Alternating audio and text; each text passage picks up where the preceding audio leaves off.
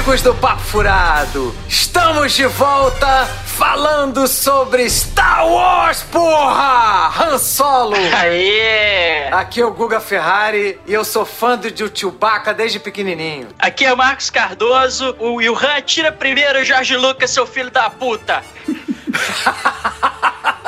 Sempre atirando. Meu nome é Rogério Roma e esse filme teve tanto erro que o goleiro do Liverpool falou pra Disney, pô, mano, era E. Porra! Caralho! Pesadão, hein?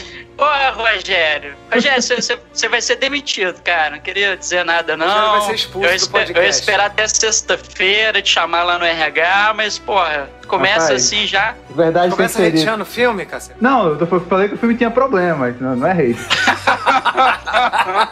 Eu sei. Aqui é o Afonso 3D e depois desse filme, o único Han que eu respeito é a perereca. Vai ser o podcast do ódio, hein, caralho. Meu nome é André Gordirro e eu sou fã do Lando Calrissian desde que ele era o barão administrador da Cidade das Nuvens e azarou a mulher do amigo na cara do amigo. Olha aí, que beleza, hein? Porque o Uma cara vez, podia... uma vez filha da puta, sempre filha da puta, né? Companheiro, olho, só, safado. só um resumo rápido. O cara é barão da cidade, administrador, comia todo mundo. E mesmo assim, chega carne nova no pedaço, ele dá em cima na hora, na cara do acompanhante. Esse é bom.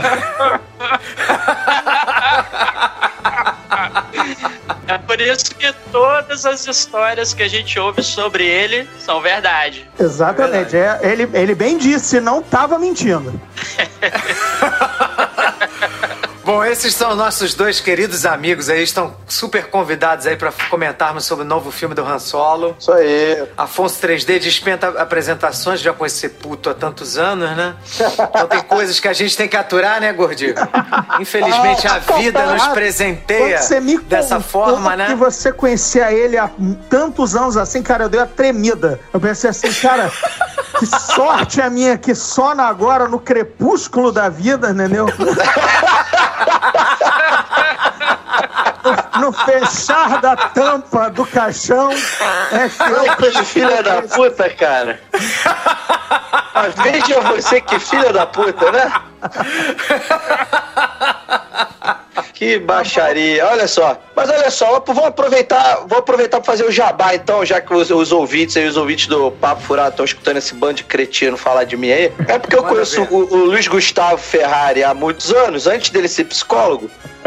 E conheço o André Gordirro desde a Bienal também e, e formamos uma bate-dupla que temos o nosso querido canal 3DG e também temos novidade, porque estamos na Rádio Mix toda segunda-feira de 10 às 11 da noite, no programa Geek Mix. Todo, toda sexta-feira, a Rádio, a Rádio Mix no Rio de Janeiro é 102.1, mas você pode assistir a gente no Facebook também, olha aí que beleza.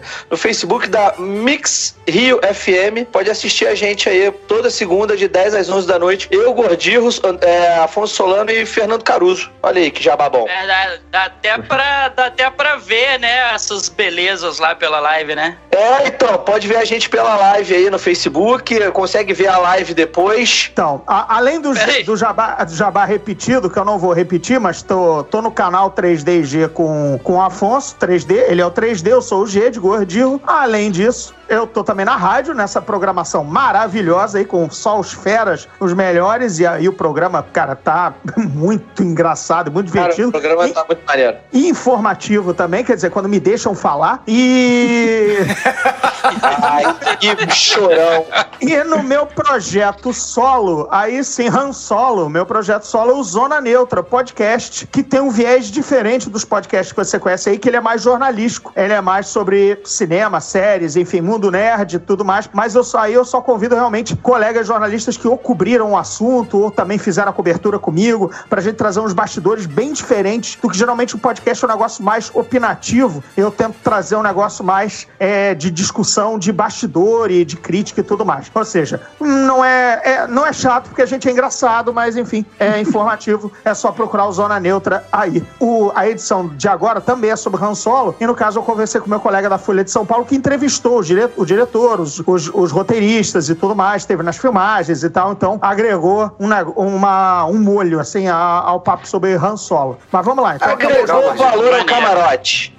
Isso agregou valor ao camarote. E o André Gordilho é nosso aqui especialista em Star Wars, né, Gordilho? É, tem essa, eu tenho essa pecha, né, porque eu tô nessa seara de, de escrever sobre cinema há mais de 20 anos e acho que desde, sei lá, dos 12 eu lia é, isso 12 é 1984, tá? É, eu co comprei aqueles livros de arte em inglês sobre Star Wars, The Make of Star Wars tudo mais tal. Mesmo sem saber muito inglês, eu já comecei a meter a cara ali, a ver os desenhos de produção. Eu queria desvendar o que, que aconteceu, né, com aquela mágica no cinema. Eu disse, cara, teve gente que fez isso, né? Assim, isso não caiu do céu na tela de cinema. Então, eu sou, assim, eu estudo Star Wars desde essa época, tenra idade. Entendeu? Então, e ainda cara, traduzi, é, traduzi um livro muito é legal. Tradutor, né?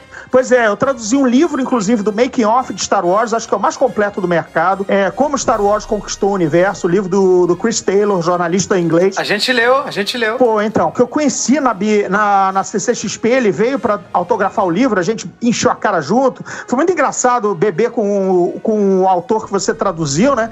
E tudo mais. E, e fora os outros livros do Timothy Zahn, que aí não são, não são livros sobre Star Wars, e sim aquelas aventuras tipo, do, é, do, do, do, do Almirante Tron, e agora o Canalhas, que está chegando às livrarias exatamente com a estreia do, do filme do Han Solo. E é uma aventura do Han Solo, Canalhas. Uma aventura dele com o Lando e tudo mais. É Legends, né? Daquele selo que já não existe mais, daquelas aventuras que não estão valendo. Mas, cara, na boa, é até melhor do que o filme do Han Solo, tá? É uma, um grande golpe que eles têm que aplicar, também é um roubo, é um negócio meio 11 homens e um segredo, tá? Roubar uma caixa forte de um criminoso e os caras contratam o Han Solo para fazer isso montar uma equipe. É o Han Solo já que a gente conhece, na idade, na idade Harrison Ford, entendeu? Enfim, esse tá aí, tá do, dado o recado literário da minha parte. Oh, é maravilha. E, e, sobre, e sobre o Gordinho, eu queria falar que é, é, enjoado a memória cretina deste, deste homem, é enjoada. Ele lembra o nome do periquito, que era amigo do papagaio do Jorge Lucas, sacou? A memória desse homem é, é, é uma coisa desnecessária, é desnecessária, real desnecessária a memória dele.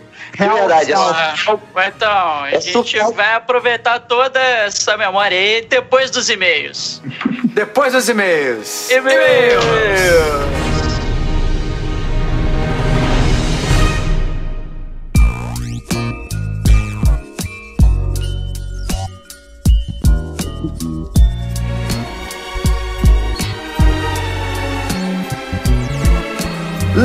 Lembrando, meus amigos, que para entrar em contato conosco, basta mandar um e-mail para papofuradopodcast.gmail.com. Nós temos o nosso site que é www.papofuradopodcast.wordpress.com. Temos o nosso Twitter, que é o papofuradopod. Agora também temos Instagram, que também é arroba papofuradopod. E se você quiser ser nossa madrinha ou nosso padrinho...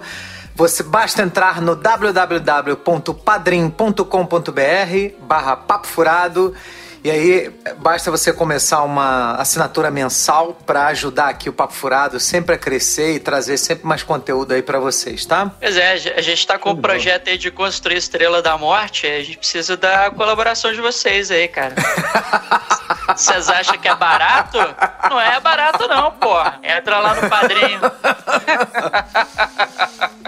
Bom, por falar em padrinhos e madrinhas, né? Nós tivemos essa, né, nesse episódio, dois e-mails de duas madrinhas nossas, né? Verdade. Duas, duas, grandes amigas nossas que nos ajudam, né? Que é a Luciana e a Laura Hoffman. Bom, a Luciana, ela mandou pra gente um e-mail botando assim: Fala galera! Ela gostaria de. Eh, gostaria de parabenizar pelos programas do Deadpool, Jogador Número 1 e Vingadores também. Adorei os filmes.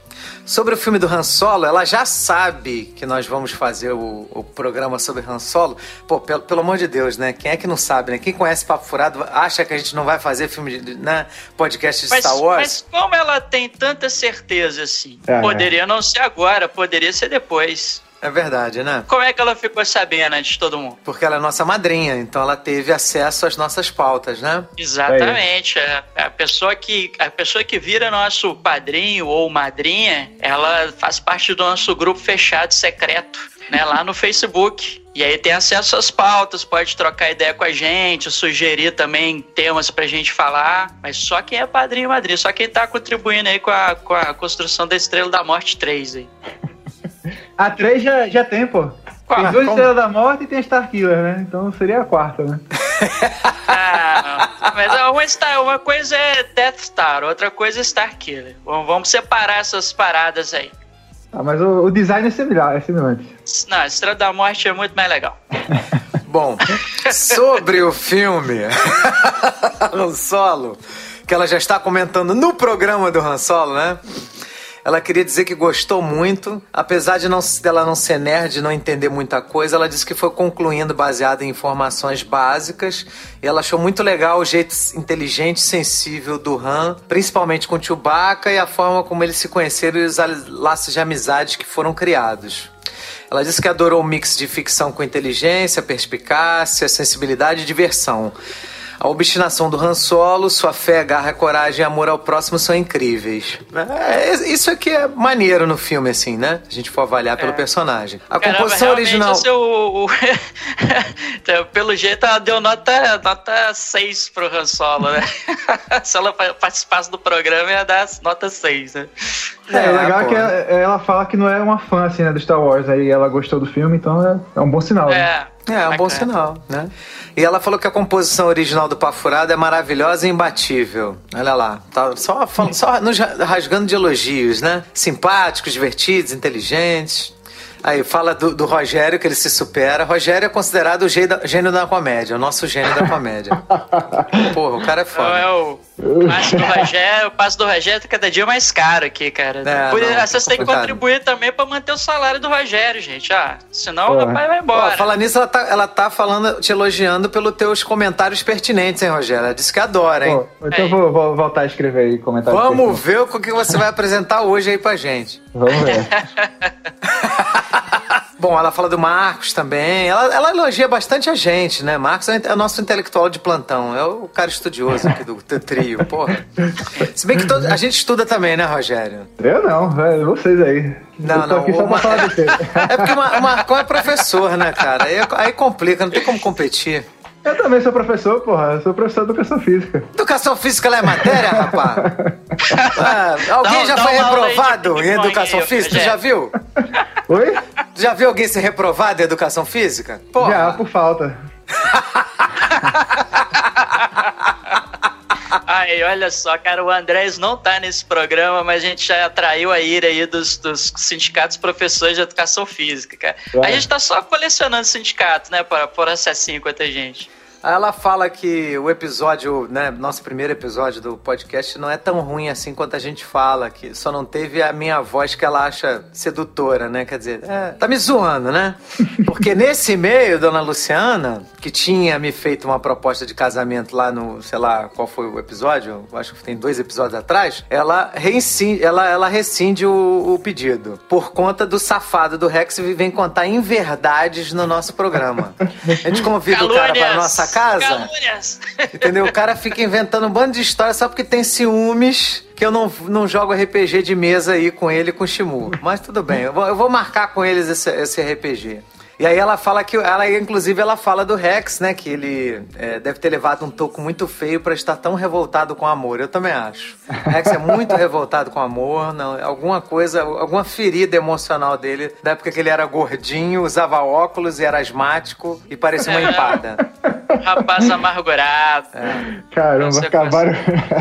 Não, ele, ele pedra- é, é da assim que ele se pedra de descreve. gelo no lugar do coração. Não, cara, mas eu, ele, eu, Andrés e o, e o Rex, a gente era gordinho quando era criança. Gordinho, sem pescoço, parecendo uma empada. Era isso, era, era como a gente era. É como a gente se descreve, né? Isso é comum a nós três. E aí ele, ele, ela fala que as pessoas parecem fortes e insensíveis, mas no fundo todos querem ser amados. Aí manda pro Rex, ó, abre esse coração, tá, menino? Ela, agrade... Acabou. ela, ela nos elogia novamente, diz que a gente é ótimo e deseja boa sorte e sucesso. Muito obrigado, Luciana. Muito obrigado Valeu, mesmo. Luciana. Obrigado É, pelo tá, tá faltando, tá faltando alguém pra derreter esse coração de gelo do Rex. E esse alguém é o Guga. Na mesa de RPG, que fique bem claro, hein? Na mesa de RPG. Basta, basta um balançar de dados e tudo tá resolvido.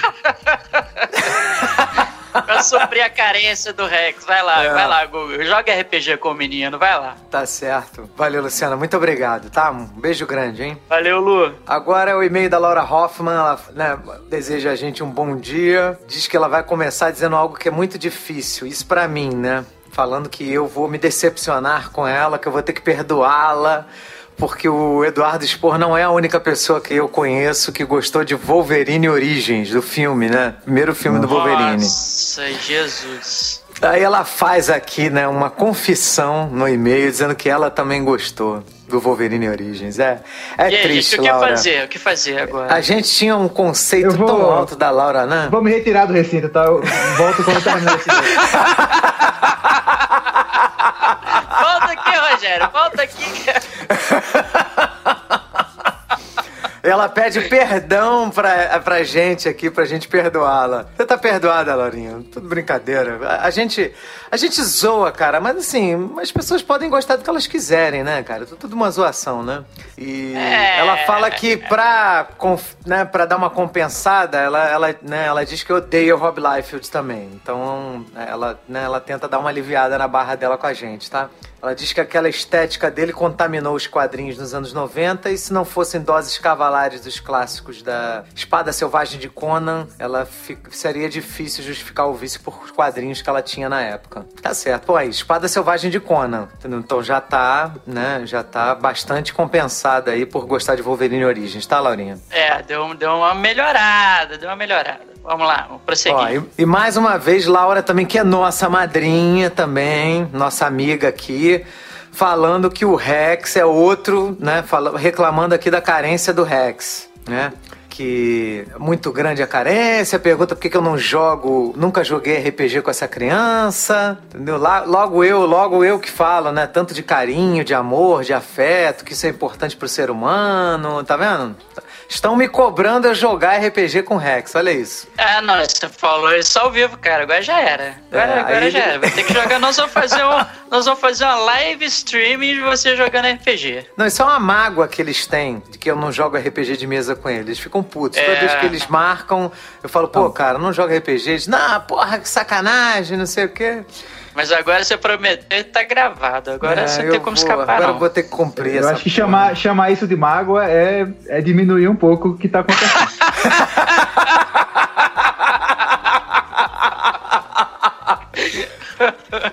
E aí ela, ela, ela fala pra eu ir lá jogar com ele, compra umas revistinhas, leva um sorvete de whey.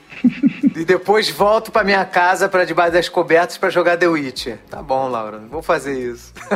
ela falou que se eu me organizar dá pra fazer tudo direitinho. E por outro lado, ele, ela fala que vamos combinar que esse pessoal que fica putinho com linha do tempo, com romance, com cacete a quatro também é chato pra caceta. É verdade, Laura.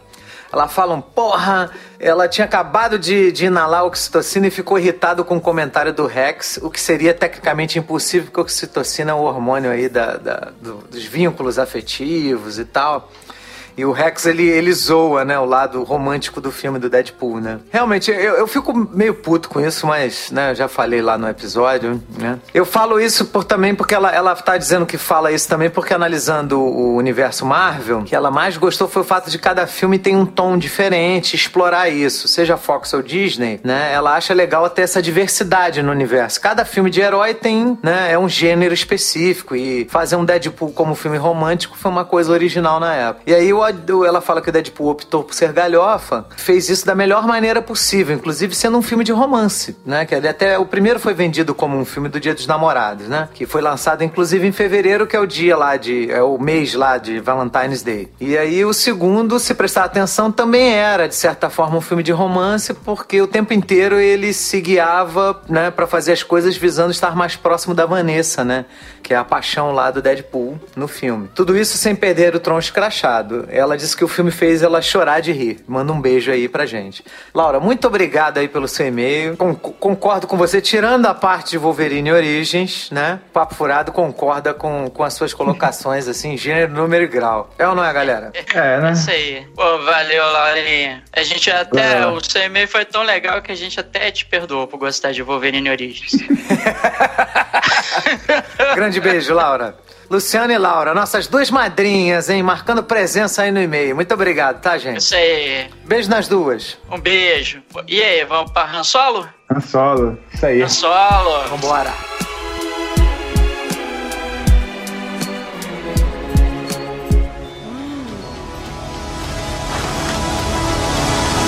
You in? That's yes.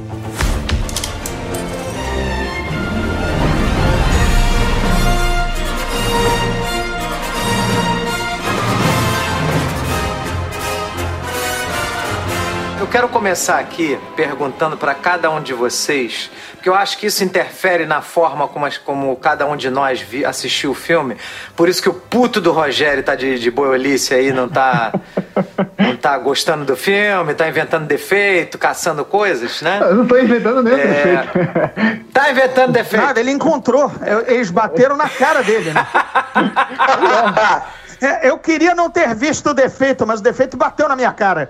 É, eu- A primeira pergunta que eu quero fazer pra vocês é o seguinte: o que que Han Solo representa pra vocês? Gordirro. Opa, forte essa, hein? O que, Ah, que isso tem a ver com a sua vida, com a tua infância, entendeu? Porque eu acho que isso tem, relevância pra, pra forma como você assistiu. que, cara, a pergunta é muito boa, até porque é diferente do que geralmente se faz, ou se espera num podcast de um filme, assim, do Han Solo. Então vamos lá, puxando lá de trás. Meu primeiro contato, acho que foi o primeiro contato do grupo de heróis com que eu gostei, né? Porque o Luke era essencialmente muito chatinho, ele tem um mau início no Guerra nas Estrelas, né? Vou falar aqui termo de velho: Guerra nas Estrelas, Império Contra-Ataque, Retorno Jedi, e não número de episódios ou, ou a Nova Esperança. O Guerra nas Estrelas ele é meio chato, ele quer a- arrumar os Power Converters lá com, com o tio, não deixa, enfim, era chato, é um moleque chato, adolescente chato. A, a Leia não dá pra identificar porque você é moleque quer ver ação, um herói, né? Então o Han Solo era o cara. Pô, ele é maneiro, ele atirou por baixo da mesa quando um cara intimidou ele. Isso tô falando da- das versões sem ser especial, né? E tudo mais, e tinha uma nave maneira. versão real, A né? versão real. Ele tinha um caralho, ele tinha um capanga, um companheiro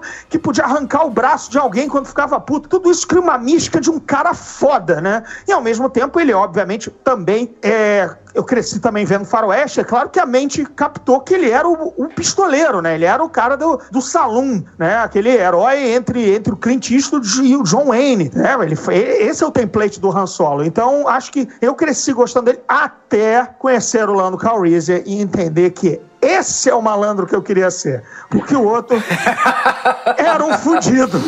E o, e o Lando tinha roupas melhores, era mais bonito, sorriso mais radiante, tem uma cidade nas nuvens e um título maneiro, Barão Administrador. Aí eu entendi quem era o pé rapado e quem era o meu futuro ídolo, entendeu? Mas isso são coisas que a, que a, que a criança tem que crescer e aprender, entendeu? Mas acho que esse é o meu contato de Han Solo, essa é a minha imagem. Do, do, do, do core, né, do trio de heróis, foi o que me hum, bateu mais. Hoje em dia eu gosto do Luke, porque exatamente eu envelheci, né, amadureci, entendi que a jornada é sobre ele, né? Geralmente você é, é, é meio que o Rei Arthur. Né? Quem é maneiro na história acaba sendo o Lancelot. O Lancelot come a Guinevere, o Lancelot é o melhor cavaleiro e tudo mais, e o Rei Arthur só é o coitado que tem que segurar a, a Excalibur e, e ser o rei. Né? E esse, é- essa é a tarefa ingrata do Luke. Ele tem que herdar o poder do Jedi e, e, a- e o sábio de luz do pai e realizar a missão. Então, enfim, é, acho, que, acho que arrematei. Maravilha. 3D. Cara, então, eu fui, eu fui perceber o, o Han Solo como um personagem né, bacana depois de velho que você começa a entender é, as nuances dele, né? O sarcasmo, essa coisa de anti-heroísmo dele, né? Então, assim, eu, eu, eu, eu nunca fui muito... No início, né? Eu sei lá, acho que a primeira vez que eu vi foi em 90, e- no início dos anos 90, né? A primeira vez que eu vi os filmes. Quando eu tinha lá já meus mais de 10 anos, meus 11, 12 anos por aí. Nessa época, eu, eu, eu realmente eu gostava muito do Darth Vader, né? é O que é esquisito para uma criança, né? É, mas eu acho que o Darth Vader era, era um, foi um herói para mim, né? Porque eu gostava muito do Darth Vader. E o Han Solo, e o Han Solo passava, é, passava despercebido. Eu fui curtir o personagem depois de rever mais velho, né? Os, os filmes.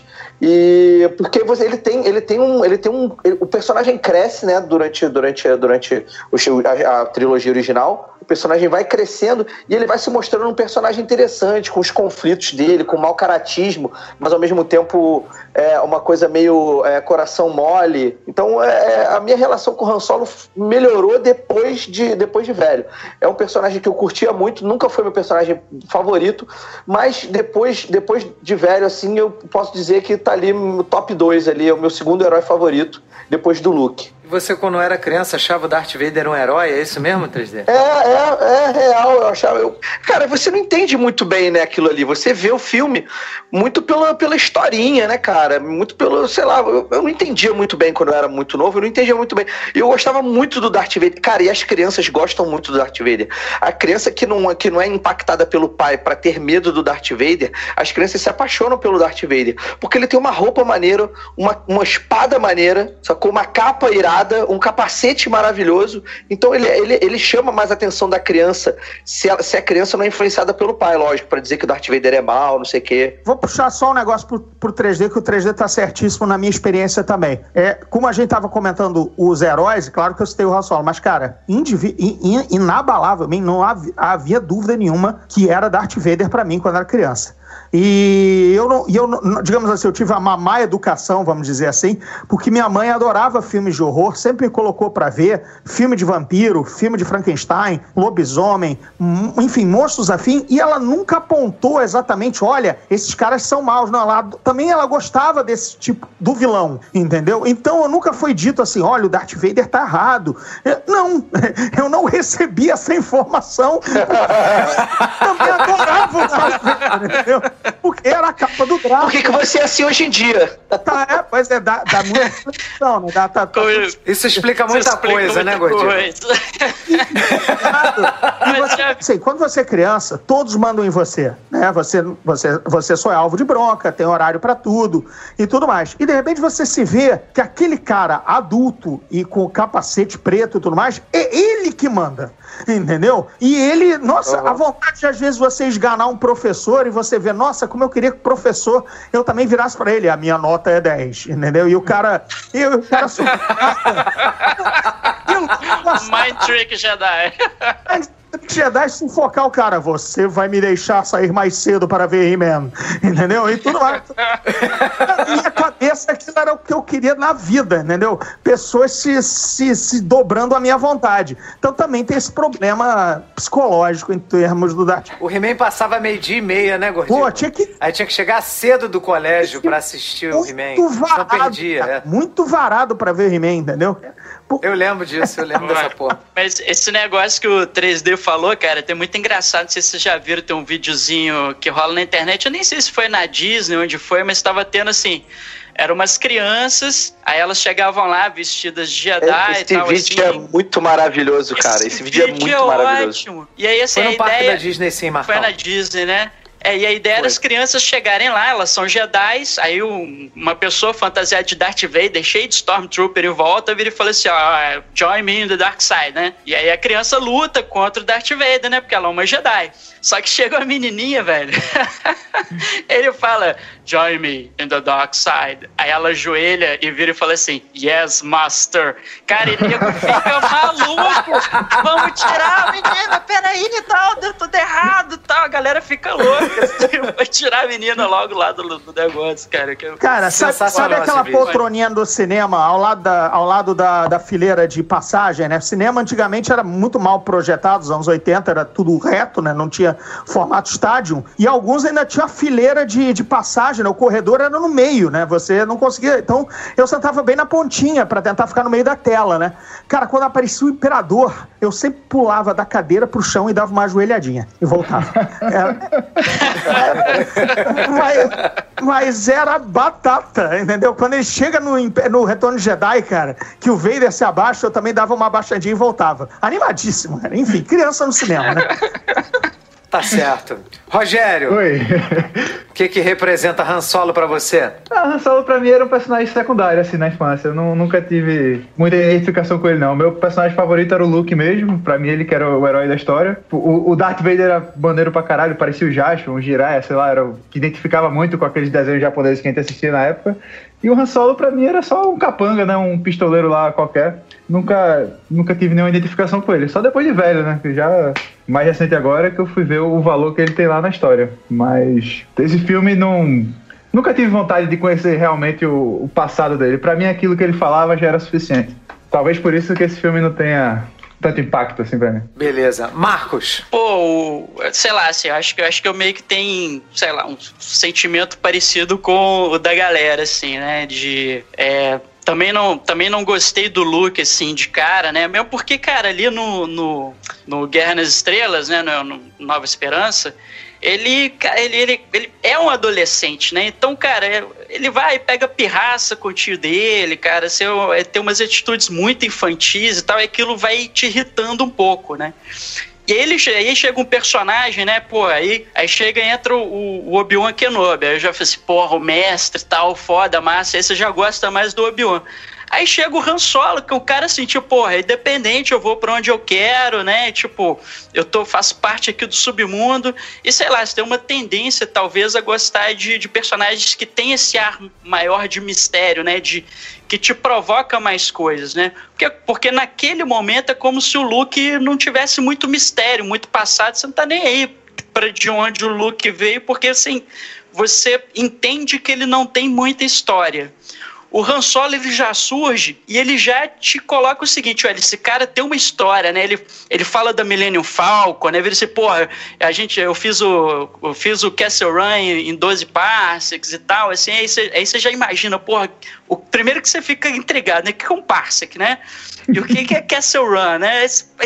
Ele já te cria toda aquela aura, né? Em, em torno dele. E a gente tem uma tendência a gostar mais assim do, do anti-herói, né, do cara que não, não se enquadra nas regras e tudo mais, e o Han Solo representa isso, né, na a questão dele com o Grido ali, né, pô, ele é um cara que tem a cabeça a prêmio, né, aí já entra o Jabba the Hutt, né, você, já se pergunta também quem é esse tal de Jabba, né, por que que tá atrás do Han Solo e tal, então é, ele é um cara que introduz muitos elementos de uma vez só na história e você fica muito intrigado com isso, acho que isso que atrai no, no RAM.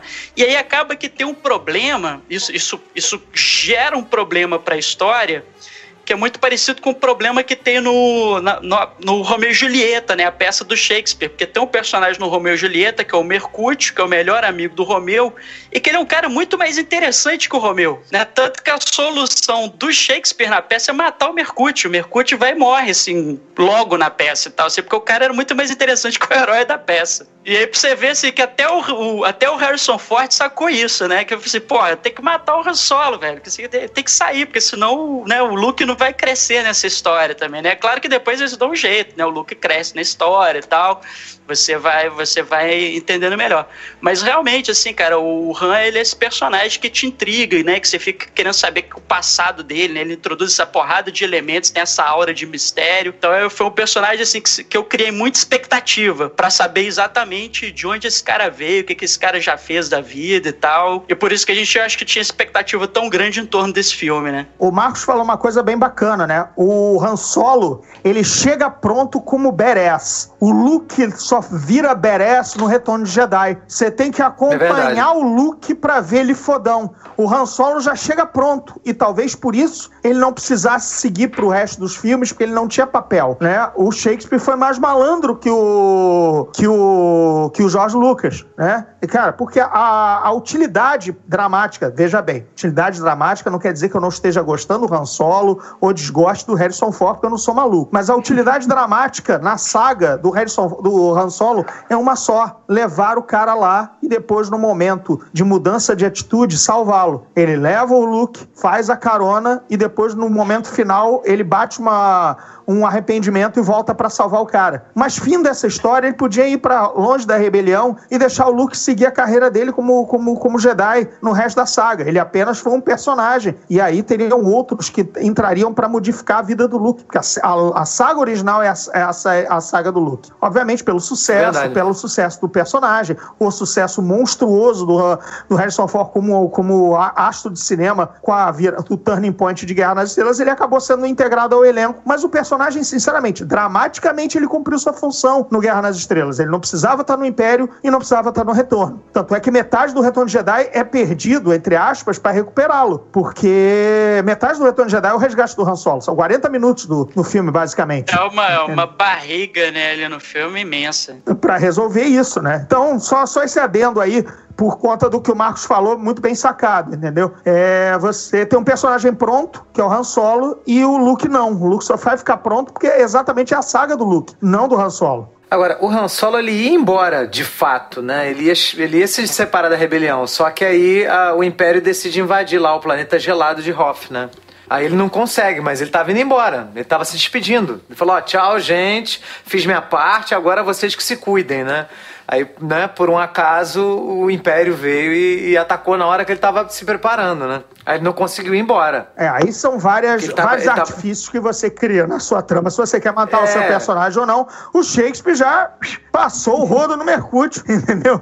E lembrando sempre, isso tá no Como Star Wars Conquistou o Universo, né? É que o Lucas preparou terreno nos próximos filmes para não depender tanto de atores. No Império Contra-Ataca, ele apresenta várias outras opções narrativas para personagens que poderiam deixá-lo na mão. Vídeo o Lando Calrissian é o substituto natural do Han Solo, caso o Han Solo não continuasse, o Harrison Ford não continuasse nos filmes. O Yoda é uma solução é, in-house, né? Porque é um boneco da Lucasfilm para substituir o Alec Guinness que cada vez menos queria participar como fantasminha camarada, né? Ele realmente não ia participar do Retorno de Jedi e foi só assim como uma deferência dizendo os fãs vão ficar putos comigo se eu não participar. E ele fez aquela cena que não não não soma cinco minutos de tela quando ele quando ele confirma lá a história da Leia e tudo mais. Quer dizer, mas se, você, se ele perdesse o Alec Guinness de vez, ele já tinha um boneco, que é o Yoda, que era propriedade do Lucas. Nunca ia processá-lo, ou estar cansado, ou não assinar o contrato, né? Então, o, no, no, no Império Contra-Ataque, ele começou a soltar elementos que podiam ser, podiam substituir.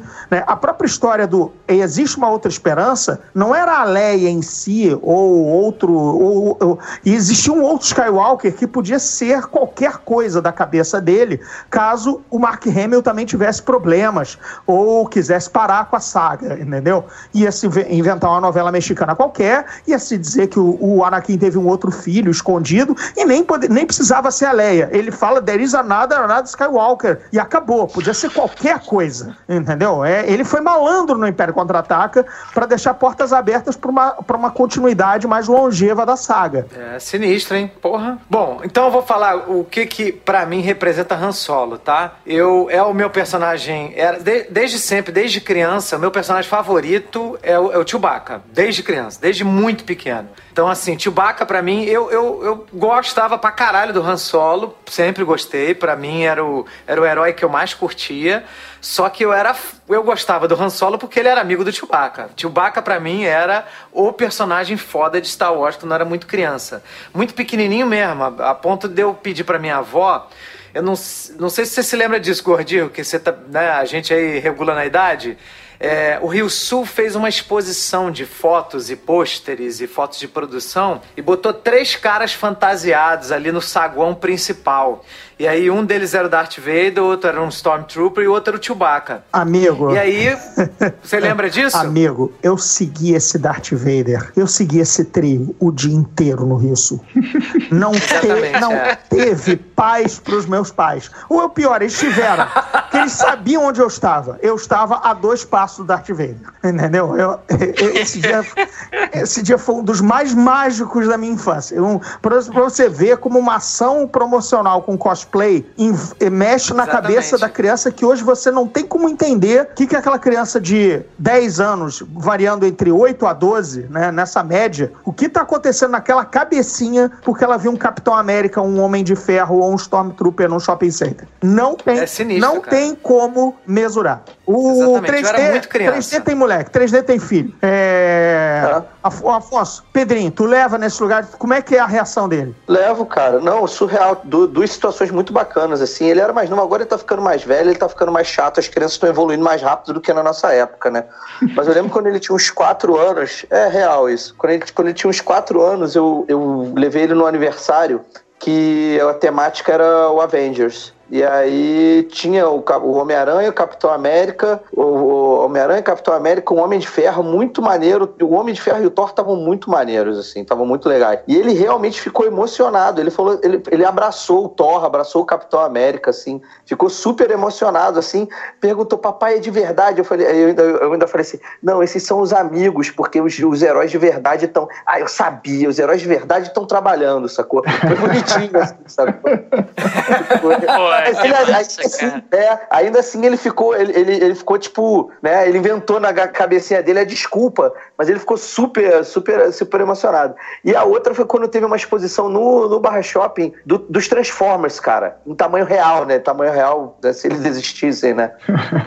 E ele, cara, ele maluco, ele ficou maluco. Ele falou assim, papai, eles, não, eles nem respiram, né? Eu, eu falei assim,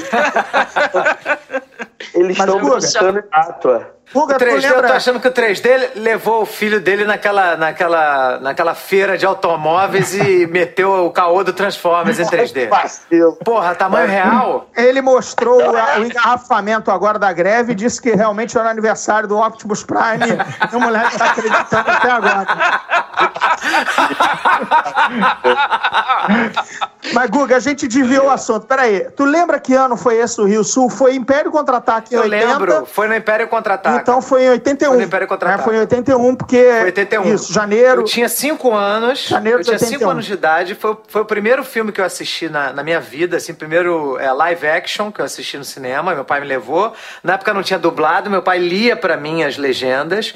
Eu fiquei encantado com o filme e eu ficava segurando na mão do Chewbacca o tempo inteiro. quando eu fui lá no, Cara, no a Rio gente Sul. tava no mesmo lugar, né? Que é sensacional Exatamente. isso, né? Porque só que eu Exatamente. tava com 81, então 9 anos. É, é, é, 72 eu não consigo fazer essa conta. É, 9, Nossa, isso. jornalista desgraçado, nove anos. Não, eu tava com 9 anos, provavelmente eu, eu era daqueles fedelhos mais, mais altos que tava empurrando as criancinhas chatas, aquelas que tinham 5, né? É, porque criança, criança é um é. bicho mau desde cedo, entendeu? E eu tava lá na, na, na, na aba do Darth Vader, cara. Mesmerizado. Ferrari foi empurrado pelo Gordirro. Tá vendo? Treta. né? Treta. Treta 1981. Nunca esquecerei. 28 anos atrás foi empurrado pelo Gordirro. You in? That's yes. Vamos agora falar agora do filme e aí eu recomendo que quem não tenha assistido para não ter problema de spoiler, porque aqui a gente vai falar livremente, tá? Então a partir de agora a gente vai dar spoiler do filme, né? Se, se, se acontecer, tá? E aí vamos partir acontecer, pro não, filme meu agora. amigo. Se acontecer, não. Vai acontecer. Quem não gosta de spoiler, rala. Beleza. Aí, vamos só discutir rapidamente, tá? Como é que foi a questão do, do filme do Han Solo, né? Depois que a Disney comprou a Lucasfilm, eles decidiram fazer uns spin-offs. Um dos, acho que o spin-off do personagem, um dos personagens mais queridos era o Han Solo, que era uma, uma história que a gente ainda não conhecia. E aí os caras quiseram fazer uma, um filme de comédia, chamando uns dois diretores, que eram diretores que tinham feito muito sucesso com filmes do Anjos da Lei, filme do Lego também, que era o tal do Phil Lord e mais um... Chris, Chris Miller. eu- Chris Miller e Phil Chris Lord. Miller, né? E aí, cara, pra mim é, é o que começa aí a sucessão de erros em relação a, a esse filme, né? Porque, porra, Han Solo é a história de um cara que se transforma, né, num, num cara cínico, num contrabandista, num fora da lei. E, e ele se une a um Wookiee, que também é uma raça que naquele universo ali também é sofrida, né? Passa por preconceito, escravidão. Então, assim, não tem como você fazer um filme muito galhofa com personagens que têm essa origem. Então, acho que a Kathleen Kennedy, que é a presidente da Lucasfilm, ela errou em chamar esses caras para começar o projeto, né? O que, que você acha, Marcão? É, não. Eu, assim, a, agora com o resultado do filme, a gente viu que, que realmente, assim, foi, foi um erro. Assim, obviamente, assim, toda vez que você tem um diretor demitido no meio do projeto, obviamente houve um erro inicial de planejamento, né? Então, assim, eu tava lendo esses dias e me parece que esse, o filme do Han Solo, ele é o filme mais caro de Star Wars já feito. O pessoal estima aí que o orçamento dele foi 250 milhões de dólares. O filme anterior, que mais teve o orçamento mais alto foi o Force Awakens com 220 milhões de dólares. E você não vê isso na tela, você, você vê assim claramente que o produto final, ele é um produto ali cujo, cujo, cuja entrega, né, de, de, até mesmo de efeitos visuais e tudo mais, é um filme de um orçamento muito abaixo. Isso porque provavelmente, né, assim, quase certeza que o Ron Howard chegou e teve que refilmar, assim, a maior parte do, do que, os,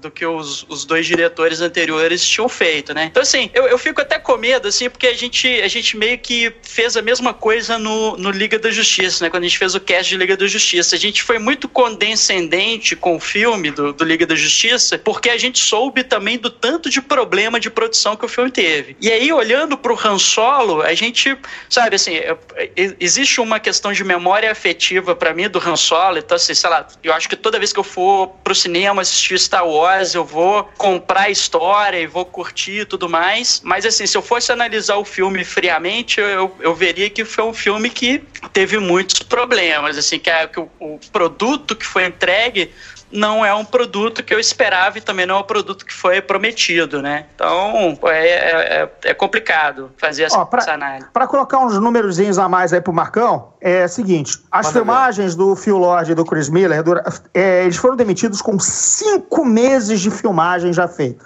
Não são cinco semanas, não é um mês, não são dois meses. São cinco meses. Isso é o suficiente para quase se encerrar um filme certo? O Ron Howard chegou, é, achou que ia resolver em poucas semanas ou uma semana e meia, ah, desculpa, um mês e meio.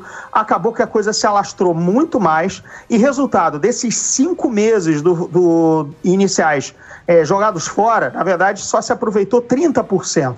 O Ron Howard já deu entrevistas que ele, ele refilmou 70% do filme. 70% que você está na tela foi feito pelo Ron Howard, 30% foram feitos pelos outros dois, que assumiram apenas a, a, o crédito de eh, produtores executivos, porque você sabe que em Hollywood a galera tem toda uma, uma gerência do sindicato de diretores para ninguém ser prejudicado nessa hora. Tem tal tem meio que uma moderação ou uma, arbitragem final do sindicato. Eles resolveram tirar o deles da reta, não processar ninguém, aceitaram o, o valor de o nome de produtor executivo e essencialmente ficaram apenas com 30% das cenas. Dá para notar quais são as cenas deles no filme, assim como tem algumas que claramente são do Ron Howard, por exemplo. Todas as cenas do vilão, todas as cenas que tem o Paul Bettany, como o Drayden Voss, são dele porque o ator original do personagem não pôde voltar para as filmagens, para as refilmagens. Então tudo que tem o Paul Bettany com certeza é do Ron Howard, porque esse papel está sendo repetido porque o ator original não pôde voltar. Ou seja, os, os, os outros os diretores já tinham feito aquelas cenas de alguma forma. Então, cinco semanas fora, jogadas fora, isso é muito dinheiro em, em, em termos de filmagem em Hollywood e que representaram apenas 30% do que você vê na tela. Só para fechar os números do, do, do, Marcos, enfim, do que, que ele apresentou. Mas acho que isso vai muito na linha de valorizar o produto, né, cara? Cara, porra, a Disney tem, tem uma mina de ouro na mão, cara. Você não pode ficar fazendo muita brincadeira com isso também. Eu, Enfim, eu acho que vocês estão, Rogério, vocês estão muito otimistas aí com Hollywood e aprender com erro e tal. Tem aí a DC que, que mostra que continua errando um filme após o outro. É, tem gente que não aprende, né? Não, é constante na decepção, né? Tá sempre lá, é. deixando a gente triste. Então, aí o que que acontece? Eles chamam o Ron Howard, que é um diretor seguro, mas assim, na minha opinião, é um cara mediano apenas. Assim, claro, ele fez mega sucessos na, na, né, na década de 80, ele fez filmes excelentes também, até na década de 90 também, mas ele é um cara muito inconstante, por, porque os últimos filmes que ele fez, cara, do, do Dan Brown, foram uma merda. Cara, ele, ele Anjos só tá Demônios, tá colecionando fracasso, cara. Ele só tá colecionando... Ah, pelo amor de Deus. Olha só, eu acho que vocês estão sendo muito críticos críticos. Eu não estou, não estou elogiando nenhum desses filmes do Dan, do, do Dan Brown, nenhum deles. Não sei quais eles fez, qual, qual- quais ele fez. Mas Ele fez assim, todos, uma merda. fez todos. Então, cara, eu acho que eles são filmes tal qual Han Solo. Não são filmes bons, mas divertem. É, acho que ele é um diretor muito, digamos assim, muito classicão, quadradinho. Ele sabe fazer ali o filme redondo, Exatamente. correto e tal. Eu acho que é Né, assim, o que eu acho. Eu- Eu acho que ele passou do, do momento de genialidade dele ali, que foi com Mente Brilhante, Apolo 13 e tal, que são filmes bem maneiros, né? Isso Mas. E, e eu, acho, eu acho que ele foi uma escolha segura, cara. Assim, tipo, eu, eu acho que se eu tivesse na posição play da, da safe, né, Kathleen. cara? É, exatamente. Eu acho que se eu tivesse na posição da Kathleen Kennedy, cara, eu preciso consertar essa merda aqui. Então eu vou chamar um cara que eu vou poder mandar no cara e dizer pra ele: olha só, eu quero isso. Entendeu? Me entrega isso aqui. É um cara que vai ser competente, é um cara que tá aí na estrada há muito tempo, é um cara que não vai estourar orçamento, é um cara que vai cumprir o prazo e tal. Pô, É isso aí. Howard foi o cara perfeito pra consertar a merda. Cara, olha só, ele é um cara, desculpe, sem arrobo visual, né? Não tem nenhum arrobo visual e nenhuma, nenhuma característica narrativa ou, dra- ou dramática que o coloque adiante dos outros, né? É, os filmes ótimos que você citou, na verdade, estão mais amparados em boas histórias e bons roteiros, que é Apolo 13 e o Mente Brilhante, né? E ele Sim. vem fracassando quando o material é abaixo do esperado, né? É, ele, só, ele só teve uma, realmente uma grande injustiça, que foi o filme da Fórmula 1, o Rush. Esse sim foi realmente uma injustiça pra cima para cima dele dos, dos fracassos recentes. Agora, ele é cria da casa, né? Ele dirigiu Willow, né, na Terra da Magia. É, o primeiro, o primeiro filme pós Guerra nas Estrelas que o Lucas realmente quis apostar numa grande fantasia e tudo mais e tal, em 88. É, ele é cria da casa porque ele preferidos. ele, pois é, ele trabalhou como ator com o Lucas no primeiro sucesso da carreira do Lucas, que foi é, American Graffiti, Loucuras de Verão. Ele é um dos protagonistas quando ainda era ator, entendeu? Então, cara, é, é- ele tem o DNA da, da, da empresa. Ele tem o DNA de Star Wars, ainda, ainda que nunca tivesse participado efetivamente, né? Mas, por exemplo, nas sessões testes de Retorno de Jedi, Guerra nas Estrelas, e Império Contra-Ataque e tudo mais, nos primeiros cortes, ele tava lá ao lado do Lucas como um amigo cineasta, entendeu? Pra ver, né? Um dos, uma das primeiras pessoas que viram os primeiros filmes. Então, foi meio que um respeito e uma garantia de que, olha, o filme, o filme tá nos trilhos. É brilhante? Não foi brilhante, mas ficou nos trilhos. Uma coisa que o 3D falou que eu não, não identifiquei foi essa diferença entre diretores. Eu não identifiquei isso, não. Achei o filme bem redondinho, assim, do início ao fim. Uma coisa que, ao contrário, eu identifiquei no Liga da Justiça, nesse último, né? Que você percebe as cenas que o Snyder dirige e o que, que é Joss Whedon. E olha que Joss Whedon não refilmou 70%, né? Ele refilmou, né? É, bem pouquinho. É, eu percebi no Liga da Justiça. Agora, no Han Solo, eu não percebi duas mãos, não. Não, dá pra ver. É, Aquela cena da, da pedra, a pedra que faz o clique, que ele diz que é uma granada, a hora que ele vai entrar com o carro, o negócio, o carro fica preso, esse, esse negócio meio comédia ali foi, foi os caras, com certeza. É. É, né? É, e a, a- o abandono, abandono da, da, da, da Estrela da Morte, né? Quando ele diz, eu vou dar um sinal. Aquilo, é- aquilo é tão Agente 86. Você lembra que o Agente 86 sempre dizia que ele tinha o backup da Força Nacional e do FBI? Não tinha nenhum, né? Não tinha nada, né? Assim, se, eu, se eu tocar o meu sapatofone, em breve a, a, a Agência Nacional de Segurança estará aqui conosco. Claro que não estava, né? Então a mesma coisa, aquilo é tão. Foi tão Agente 86, sabe? É que- e eu gostei, aquilo, aquilo foi daquelas mancadas que o cara realmente inexperiente acha que vai fazer. E o resto do diálogo é muito maneiro, né? No, no, go ahead, do your thing. Né? Porque, É. tipo, porque eu já caguei o rolamento, né? Eu tirei um, né? Mas você acha que isso é Chris Miller e Phil Lord? Deixa que o Deception eu rolo, né? Deixa eu vou rolar Deception aqui, galera. Não, pera aí. Um. Ih, caralho. Mas você acha que essa cena não é do Ron Não, eu- Howard? não, essa cena não é do Ron Howard nem aqui, nem da China, né, cara? Eu acho. Não, não. Cuidado com a referência de RPG e de jogar dado, que o Guga não, não jogou RPG nunca na vida, ele pode ficar perdido aí.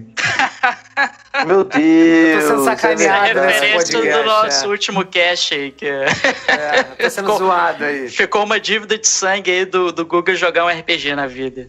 Ah, não faz isso não, cara. Se você não fez isso até hoje, evite. Cara, é... É, né? Bom, então aí, aí agora vamos entrar no filme mesmo é, e, e falar, falar agora mesmo da, da história do filme, né? Porra, assim, eu não sei a opinião de vocês, cara. Eu adorei o filme, porque eu me diverti pra cacete. Beleza, o filme não foi épico, não foi sensacional, não foi maravilhoso. Mas, cara, eu me diverti e eu não consegui achar nenhum defeito que impedisse o meu, a minha diversão. Então, eu tenho uma. Qual a opinião de vocês? Eu tenho, eu tenho uma opinião que é. O filme. Eu, eu não desgostei do filme, tá? Eu achei o filme legal. Mas eu acho que o que estragou o filme, na verdade, foi Vingadores e Deadpool. Porque eles subiram muito. Eu tô falando sério. Pantera Negra. Eu tô falando sério. Eles, é a Pantera Negra, Pantera Negra, Vingadores e Deadpool. Eles subiram muito o sarrafo da qualidade de filmes que eu tava esperando, sacou? Da, sa da assim, safra 2018, uma... né? Da Ex safra exatamente. 2018. Foi, cara, foi uma subida de sarrafo muito alto. E, cara, e Han Solo, puta, passou derrubando a vara, entendeu? tipo, é, é, não... aquele.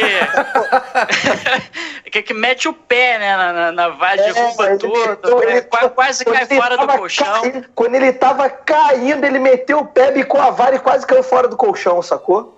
Porque assim, ele não conseguiu manter, ele não conseguiu manter, cara, o, a, a, mesma, a mesma pegada de, de, sei lá, de, o punch, o mesmo punch dos outros, dos outros filmes lançados esse ano da minha minha lista de, de, de blockbusters esperados, entendeu? Então, Ô, assim, 3D, me... posso explicar por que, que aconteceu isso com você? Por que, que aconteceu? Que o, acho que o filme caiu na vara, isso. É, aconteceu porque é o seguinte: todos esses filmes que você falou apresentaram o inesperado. Todos esses. Sim, sim, Todo mundo ficou sim. com o queixo caído em termos de história. Não é nem de efeito, porque efeito hoje em dia, cara, tem que estar tá tudo top. Mas toda. É em, em, tudo ali, nesses filmes que você citou, muitas coisas te surpreenderam. Você, era o inesperado. No filme do Han Solo, que eu gostei eu me diverti, mas vamos lá, eu não vi nada de novo. Por quê?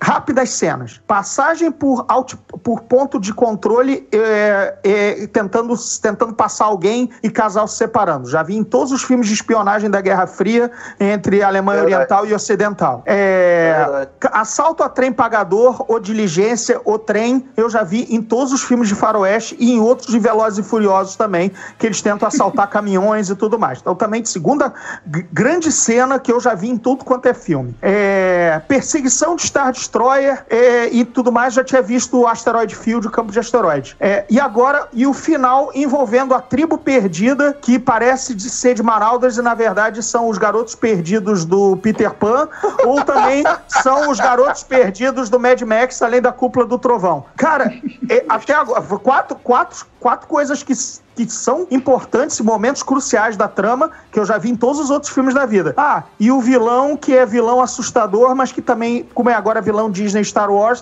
ele só mata um cara e, teoricamente, ele é perigosíssimo por causa disso, porque ele matou um governador. Amigo, o Jabba jogou uma mulher no poço de um monstro, porque a mulher não deixou ele pegar no peitinho dela, entendeu? O Han, sabe? É, esse vilão não é assustador, é muito frouxo. Então, cara, cinco elementos que são os elementos do filme Woo! o filme inteiro, nada me surpreendeu. E não é surpreendeu 3D. É, o, filme, o filme ele é, é bem óbvio, né? Seu, o plot é do filme, você prevê, você prevê até, até os twists, né? Os plot twists, você consegue Sim, prever. Você viu assim. em Oito Homens de Segredo, Sete Homens de Segredo, você viu também todos esses filmes de roubo em que todo mundo se aponta revólver e cada um tá do lado do outro e trai o outro pro outro lado. Cara, aí você, aí os 3D me vê. Pô, caralho, o sarrafo. Claro, todos esses filmes que ele falou são surpreendentes. Tem coisas Sim, que é você verdade, não aí. Aí você viu, é, eu, eu, falei, eu, falei, eu levantei a mão aqui, cinco elementos do manual, cinco coisas que é, você já é. viu em todos os outros é filmes. Mesmo. E aí, fera, cadê? Não é, não é pelo dinheiro, é, dava para fazer, porque nada ali é surpreendente. É só isso. Se a história fosse surpreendente, eu caguei pro, pro, pros efeitos, ou porque o filme é mais barato, tudo mais e tal. Mas nada me surpreende ali de história. Sim, não sei quanto sim. vocês, só, só, só, só fiz e... aqui o advogado do diabo. Detalhe, gostei, claro que gostei. O filme é bem redondo e tudo mais, mas é, parece Exatamente, eu não deixei de gostar. Mas eu esqueço do filme dali a dois minutos, porque é um tudo filme que eu já vi ali, eu já vi em Star Wars e ser imperdoável. O filme Star Wars não pode ser, não pode ser esquecível. É, esse é, esse, é, esse é um problema realmente. É, até mesmo porque, assim, tipo, tem umas. É, igual eu tava falando no, no início, quando a gente é, tava falando sobre como é que o Han Solo foi importante, né? Esse não é um filme do tamanho do Han Solo, né? Do, do é verdade. Do, da importância que ele tem dentro do universo Star Wars. Talvez, talvez fosse o ideal esperar mais dois, três anos para ser um, um, projeto mais amadurecido e tal e fazer. Por exemplo, tinha umas coisas que, porra, você queria ver muito na tela, você queria saber como é que essas coisas aconteceram e, e você queria que elas fossem foda quando elas acontecessem na tela. E aí, por exemplo, porra, encontro, encontro Han Solo e Chewbacca, né? Teve reedição do, do Poço do Rancor, né? Joga o cara lá pro, pro é, tipo comer. Isso. E aí vira o Chewbacca Rancor e tal, e, né? Um pouquinho diferente ali. Né? Você queria saber qual, qual que é essa dívida de honra que o, que o Chewbacca tem com o Han Solo. Eu achei que, sei lá, que fosse um, um salvamento foda, que, que ia ter um desenvolvimento da relação dos dois ali e tal, bacana, assim, pra você entender por que, que o Chewbacca continua com esse cara, né? Por, por, por que, que ele não voltou pra Kashyyyk, né? Pra poder ajudar o povo dele, que foi escravizado pelo... Enfim, e, por exemplo, assim, a, a Castle Run, né? Porra, porra, o que que significa fazer o percurso de Castle em 12 parsecs, né? É a coisa que você tá, sei lá, 30 anos você tá esperando descobrir o que que significa isso. E, é, isso foi ridículo no filme. Porra, e na hora que você chega no filme, cara, o filme, o filme ele não é criativo ou inventivo o suficiente para você, para faz, te fazer se maravilhar com isso. Mas eu acho que eu tive a mesma experiência do 3D, assim, cara. É, eu assisti esse filme, assim, a sessão que eu tava, assim, a sala tava é, metade só ocupada e tal, assim, mas eu vi que as outras pessoas não se empolgaram tanto quanto eu, assim. Acho que quando eu entrei no cinema, eu comprei aquilo tudo que tava na tela e tal, assim, eu ri, cara, acho que eu incomodei todo mundo na sala de cinema, que é dia que eu ria alto, bati palma no final, enfim. Mas é, é isso, é isso que vocês falaram, assim, depois que eu saí do cinema, eu fiquei pensando assim, cara, será que eu vou lembrar desse Han Solo, sei lá, daqui a 10 anos, daqui a 15 anos e tal, assim? Porque ainda que o Rogue One tenha sido um... um, um eu, eu gostei muito de, de Rogue One e tal, assim, e, e, e, eu acho assim que, cara, se você tirar tudo do filme, você ainda vai lembrar o, do Rogue One como, aquelas, como, como aquele filme que tem aquela cena fodástica do Darth Vader full power lá, botando, tocando terror em todo mundo. É, foi um filme que me trouxe um negócio novo, assim, foi um filme que virou e falou assim, porra, me surpreendeu de alguma forma, né? E o, e o, e o, filme do Han Solo não, assim, o filme do Han Solo foi uma coisa meio isso mesmo, é um filme correto, me diverti e tal, tudo mais, mas acho que não é uma coisa que vai me marcar, não. Agora, se você Cara, é um filme... que quem escreveu o filme foi o Lawrence Kasdan, um cara com 40 anos na indústria. E o cara me, me vai, teoricamente, fechar o ciclo do personagem, o personagem que ele escreveu, definiu no, no Império Contra-Ataca e no Retorno de Jedi, e o cara me faz essas cinco cenas, ele amarra Não, o filme em cinco, em cinco coisas, assim, que, que basais, que clichê, cara. Pô, sem imaginação nenhuma, cara. Sério que é isso que 40 anos depois um profissional com band de Oscar na, na coisa, Silver, dirigiu Silverado e tudo mais, o cara me vem e faz isso, cara. Olha só, tem, tem algumas coisas para analisar aí, cara. É, tem algumas coisas para analisar. Primeiro que eu acho que é, o, o, filme, o Han Solo, tinha sido pensado como uma trilogia do Han Solo, né? É o que parece. Ele seria uma Sim. trilogia. Eu não sei se isso caiu por terra ou se está é, sendo guardado a sete chaves, mas a princípio ele tinha sido pensado como uma trilogia. É, todos acho eles assinaram o contrato é. para mais dois filmes, né? O elenco é, do isso, outro. É, isso tudo influencia no produto final desse primeiro filme aí. É, sim, é, tem, tem coisa que faltou a... desenvolver ali, não, obviamente. É, sim, a decepção, a Mas decepção amorosa que ele vai ter ainda não aconteceu. É, exatamente. Né? Mas o que, o que, na verdade, o que me chateou, assim, não me chateou muito, não, que não me fez não gostar do filme. Reitero, eu gostei do filme, não achei, não achei o filme foda, mas gostei do filme. Mas o que me fez, tipo, ficar meio. Ah, eu achei o Han Solo muito naivo, muito inocentão para ele estar tá só, para ele ser um ex-veterano de guerra, né, um ex-combatente, é um ex, um, um, uma criança criada naquele, naquele, né, naquele ambiente hostil pra caramba, que depois vai virar, vai virar um soldado do Império. Eu acho que ele tem muita casca, sacou? Muita bagagem para ele já não tá semi-pronto pro que ele é dali a 10 anos no, no, no Guerra, no, no, Guerra nas Estrelas, no, no Nova Esperança, New Hope, como você queira chamar. Eu acho que ele tá muito longe daquilo. E assim, esses 10 anos que separam, cara, tem que, sei lá, eu acho que, eu não sei, cara, tem, tem muita história pra, mas eu acho que ali ele já deveria estar mais cascudo e não é, é tão inocente quanto ele tá ali na, no, no filme. Ele me passa uma inocência muito quase pura, quase quase capial, entendeu? Em alguns momentos momentos ali que não, eu não comprei aquilo, aquilo pra mim não era o Han Solo. É, e ele não precisa ser capial porque ele foi criado no planeta do core, né? Do centro, do núcleo da galáxia. Exatamente, Corélia, exatamente. cara, era um país, um planeta industrial. Ele não foi criado, não é- ele não é o Exatamente. capial Luke Skywalker, criado no, no, né, como ele diz, o Na último, fazenda, último, né? no último ponto da galáxia, né? Na empoeirada da Exatamente, galáxia. André. Porra. Exatamente. Eu achei ele capial, eu achei ele matuto ali, sacou?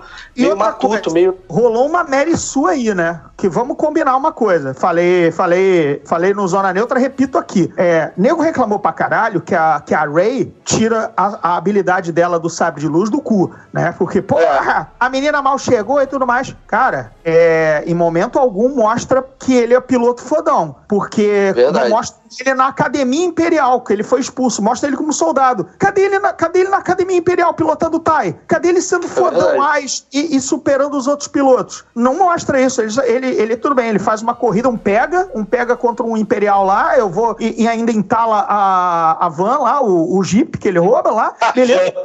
A van.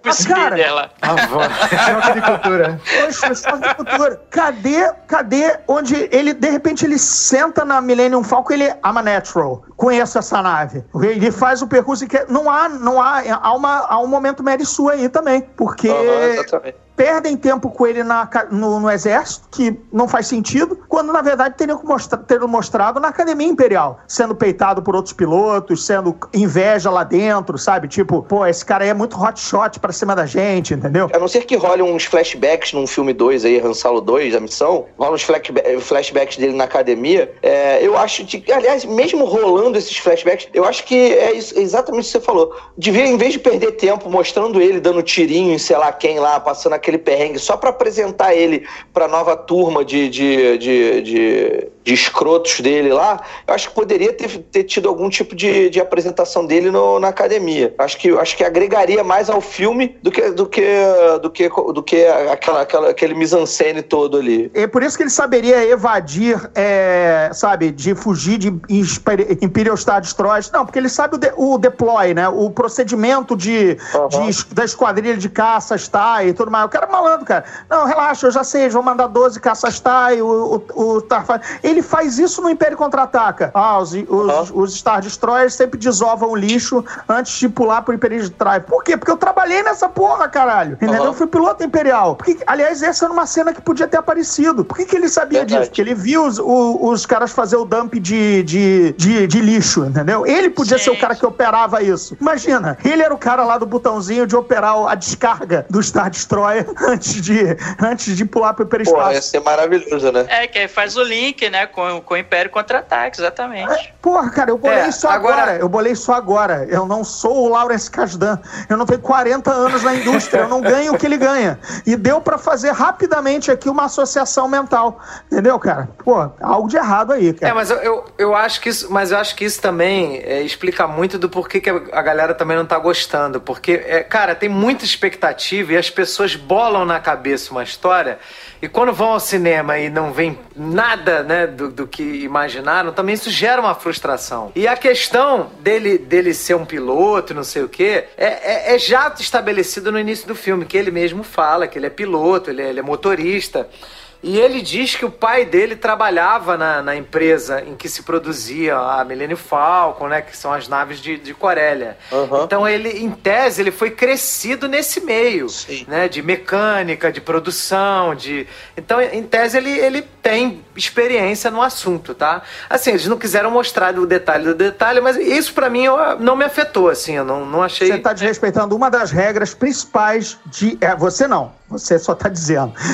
Tem uma. é, quem desrespeitou foram os profissionais. Tem uma regra de ouro no roteiro. Show, don't tell. Mostra, não diz. Cinema é a arte do audiovisual. Não é pra você explicar num, num diálogo de 10 minutos, entendeu? Mostra. Mostra uma cena dele mexendo na nave como moleque com o pai. Mostra. Show, don't tell. Esse é um erro crasso que os caras de 40 anos de Eu cinema acho que é preguiçoso, né, cara? Isso é preguiçoso, né, André?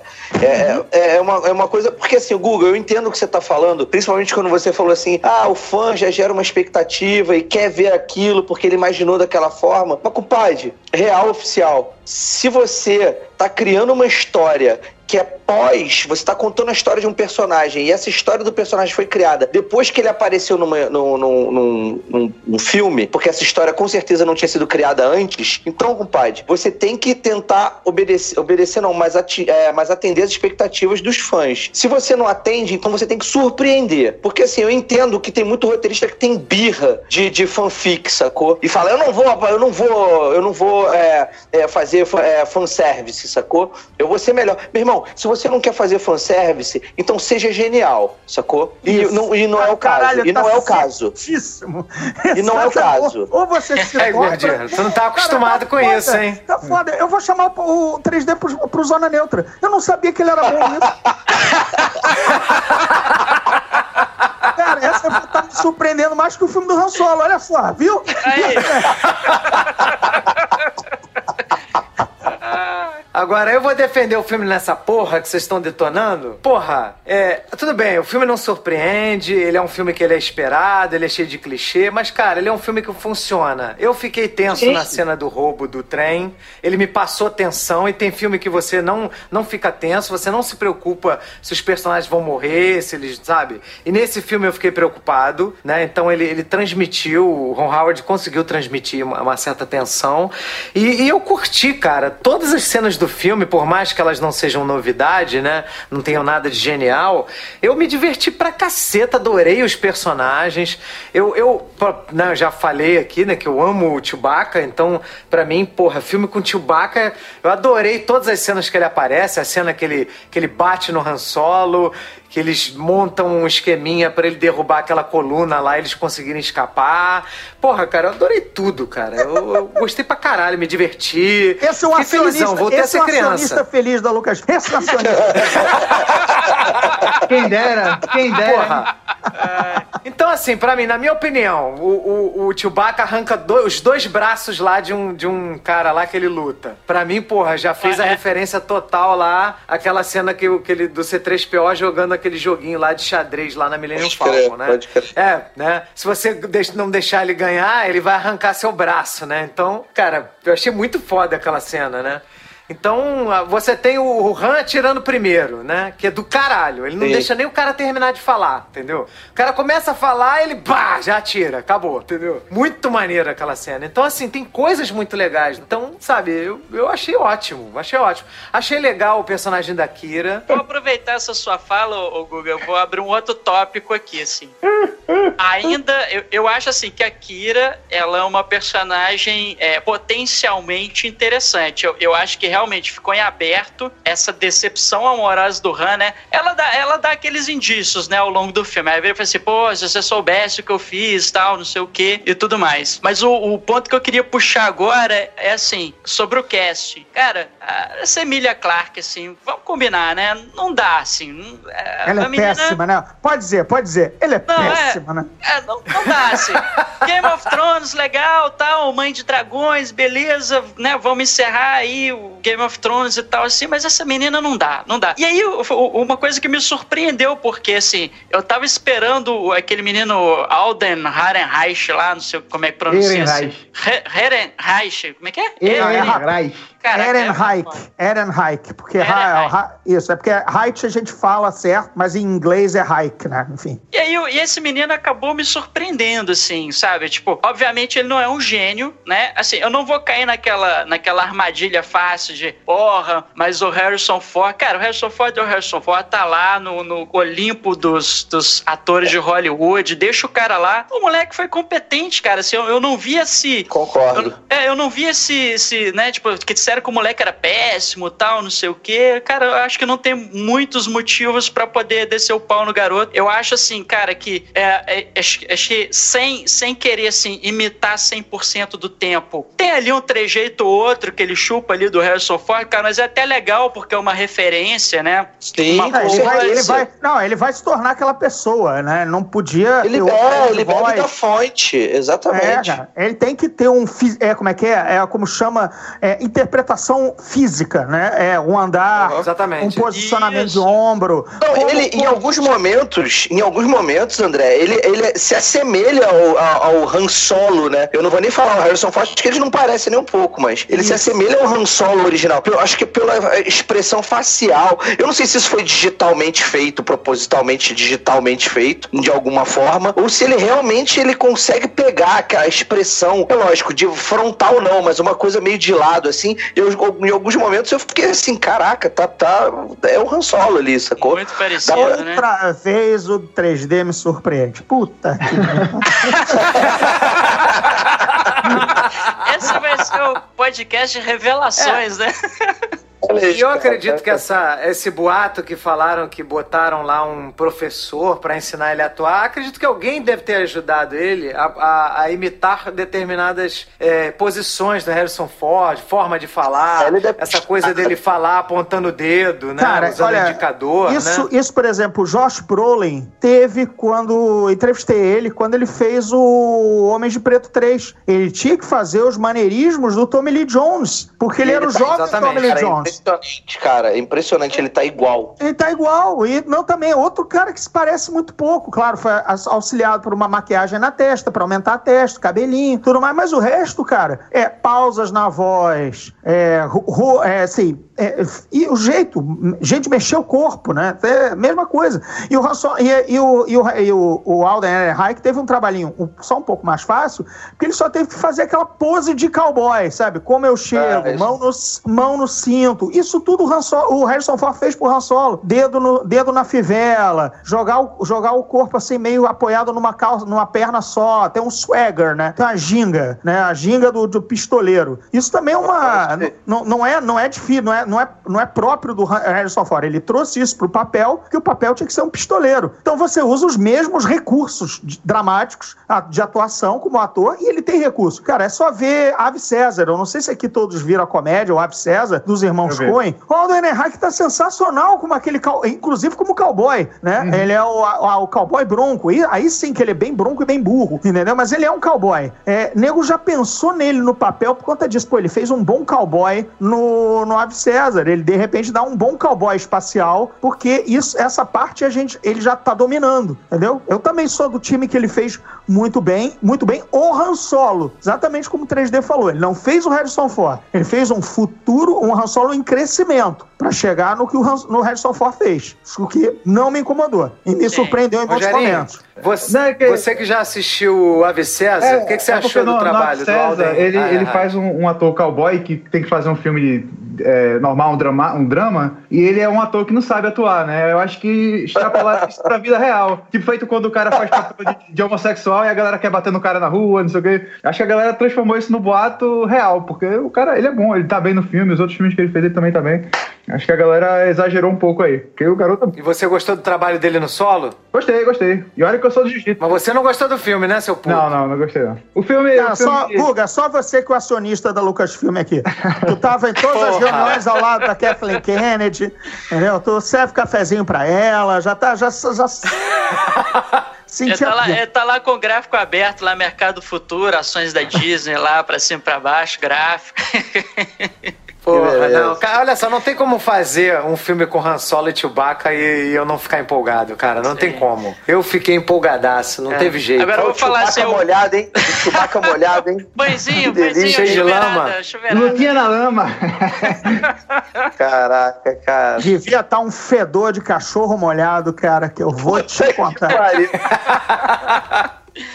Puta Cara, e o, pariu. e o Paul Bettany, eu achei o Paul Bettany muito caído, cara. Não, não, não curti a atuação dele, tal- talvez por conta dessa, desse lance que o Gordillo falou, né, do, do personagem que do ator que ia interpretar o vilão, né, não ter podido voltar para as refilmagens, tiveram que, né, é, rifar o cara e ele chegou para tampar o buraco, assim, mas, mas eu acho que, assim, tem um problema de roteiro, claro, né, que é um, é um, Quem é um era, vilão quem era o fraco. ator? Desculpa, desculpa, quem era o ator que ia fazer o, no lugar do, do, do Visão lá? Quem era o ator que ia fazer? Cara, é um nome que não me salta aos olhos. Eu li, nem, nem fui procurar no IMDB na época pra você para te dizer quem que não era assim realmente de grande relevância. É É, porque eu acho que devia ser uma criatura. Eu acho que eles iam fazer em forma de criatura. Porque eu vi uns concept arts, né? De, do- mostrando o vilão. Eles iam fazer em CGI.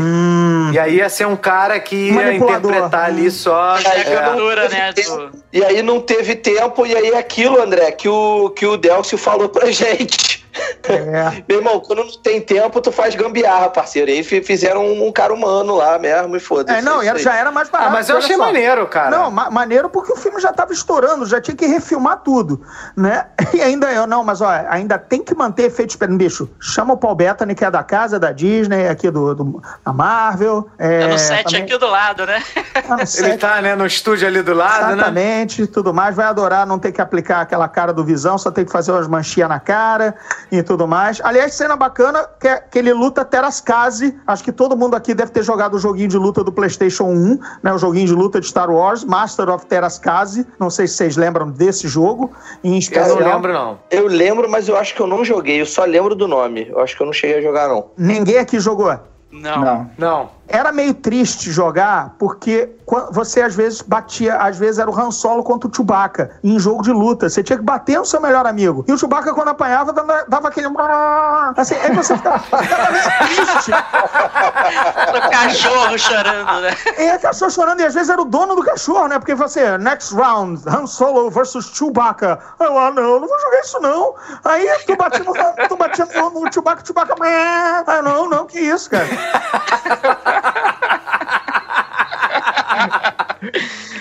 Mas por conta disso, o nome se chama Masters of Terascase e no universo expandido, Terascase virou a, o Kung Fu Galáctico, né? A, a luta secreta, o Krav Maga de Star Wars. E na hora, a Kira diz que luta Terascase, né? E que luta. Ah, é verdade. o- é, é, garotão, o ouvido, o ouvido aqui tava ligado. Caralho, é luta. Terascase. Que maneiro, hein, Mas cara? nada melhor do que ter um especialista É. no programa. Não, né? é gordinho. O filme, eu, eu, eu, eu percebi várias coisas que. É to- Cara, o filme é todo completinho, todo linkado à mitologia. Ele não tem furo de, de narrativo em termos de referências. Não tem. Tudo que você vê no filme, você vê relação na trilogia clássica. Ah, é. ou, ou no universo até, expandido. até, até o vilão escondido desnecessário, né? Vem lá da, da merda lá do Clone Wars, lá que fizeram a. Tipo assim, a primeira cagada foi do George Lucas, né? De matar o cara lá no primeiro filme. E aí depois É o. Clone Wars tentou. Ah, não, cara, aquilo pra mim foi, nossa, broxante, cara. Na hora que ele apareceu ali no filme. Já que a gente tá falando com spoiler, né? O só, Maul, quer né? dizer, olha só. sabe, Peraí, só, só, Quer só um dizer, segundo. Super-Homem pode voltar, Capitão Marvel morre de câncer, pode voltar, agora Darth Maul não pode voltar? Pô, ele foi partido no meio! Cara, Ele parte Ah, no meio e cai na lava. O Vader foi queimado na lava. Queimado na lava. Pompeia. Pompeia em cima dele. E o cara soube. Perdeu as duas pernas e um braço. Humano, ele era humano. O Mou podia ter os órgãos em outro lugar e tudo mais. A, a fisiologia era alienígena. Só perdeu perna, tudo bem, cintura pra baixo, mas pode ter outra configuração de órgãos, órgãos internos. O Não, não. Vader rolou Pompeia em cima do cara. Ah, Confio- Ele ficou vivo com o poder do ódio. Isso do Darth Maul também, mesma desculpinha, pô. Pô, tá tranquilidade. Nossa, Mas olha só, vocês sabem de onde surgiu esse negócio do o Mouri pro Clone Wars, né? Teve um livro, teve um livro de arte, de fan art, um fan art pago pela Lucasfilm. Grandes artistas iam reinterpretar Star Wars de várias formas. Um maluco desenhou Darth Maul com, é, com pernas de aranha mecânica enfrentando o Obi-Wan no deserto. Era essa um dos prints do livro. Essa, essa, essa ilustração foi o ponto de venda do livro, porque era mais impressionante, e, e- e viralizou nos fãs, assim, de uma maneira doentia. Até a Lucasfilm se surpreendeu. E aí, o Dave Filoni, no, o, o gerente, né, o criador, o diretor criativo do Clone Wars, se inspirou nesse desenho e quis tornar ele realidade. Então, por isso que o Maul volta no Clone Wars, por causa de uma ilustração num livro de Star Wars, um livro, assim, de ilustração, faz aí, concept, apenas. É um livro de luxo, saiu há, um, há uns 6, 7 anos atrás. Só pra contextualizar isso. Eu sei porque quando esse livro saiu, também tô ligado em todas as coisas de Star Wars tudo mais tal, eu recebi o- a imagem da Amazon e tal, fiz, e eh, imediatamente eu vi esse print, porque foi o, o selling point, né? O, o carro-chefe de venda pro livro. Aham. E a partir daí nem imaginar que o Dave Filoni ia captar, usar zeitgeist dos fãs e dizer, olha, essa ilustração é muito maneira, e disse assim, pô, aí dá um caldo ressuscitar o Moe dessa forma. E como, Pode de novo, crer. a, a arte é da Lucasfilm, né, porque o livro é licenciado, não simplesmente tocaram o bonde pra frente. Então, é, É só engraçado, uma... né? É, André, ilustração. é engraçado isso, essa, essa informação. E aí eu, eu queria. Tem duas coisas, eu queria falar duas coisas. Primeiro sobre o Darth Maul. A gente tava falando que o filme não surpreendeu, né? Engraçado, porque agora você me lembrou que o Darth Maul aparece e eu ignorei isso completamente. Eu lembro até que eu achei foda na hora, mas eu ignorei isso completamente. Eu não sei porquê. Não sei se é porque foi mal feito ou se porque foi forçado. é, mas mas eu isso, falei, caralho! Eu não, eu não- minha cabeça não explodiu, sabe, quando, quando, quando ele apareceu. E Quem no, vem- no nosso canal, no nosso canal você vive dizendo que a tua cabeça explode, né?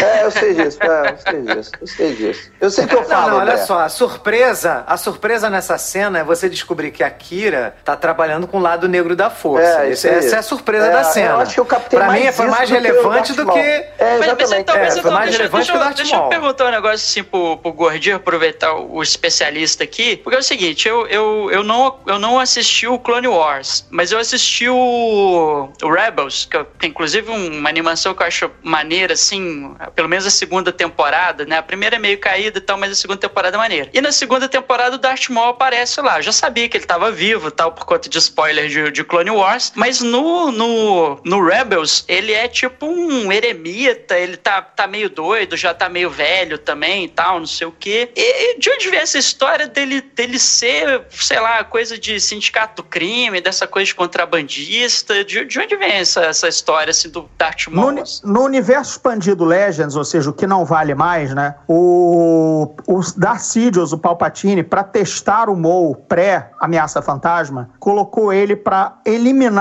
a- os cabeças do Dark Sun. Então o Black Sun é uma organização criminosa que só existe no universo expandido do que já foi cancelado, né, dos, dos livros e, e gibis, tal, tem o Sombras do Império, livro que saiu aqui pela Aleph, que mostra a estrutura do Black Sun. Então tem um livrinho chamado Darth, Darth Maul é, Ra- é, Ravager ou Stealer of alguma coisa, tem, eu tenho o livro, eu li esse pocketbook, em que o Darth Sidious, né, Palpatine então, manda o Maul matar o- a liderança do, do Black Sun para testá-lo pré-ameaça fantasma, pré-missão de Nabu, né? Pra ver se ele era realmente um assassino competente, um infiltrador e tudo mais e tal. É, isso já ficou meio que no DNA do personagem quando agora reaproveitaram ele nesse novo universo expandido, ou agora nesse universo canônico, né? Aos poucos ele vai se envolvendo com a, com a família, né? Tem o Savage Opress, que é o outro irmão dele, ele tem as bruxas de Datomir lá, que é, que é afinal ele é um Zabrak de Datomir, é a raça dele e tal. Então, de repente, ele começa a, a ver que ele já teve envolvimento com, com o submundo, porque ele agia, ele era um agente, um operativo do Darth Sidious, só que agora ele viu que foi descartado, né? Tem que lembrar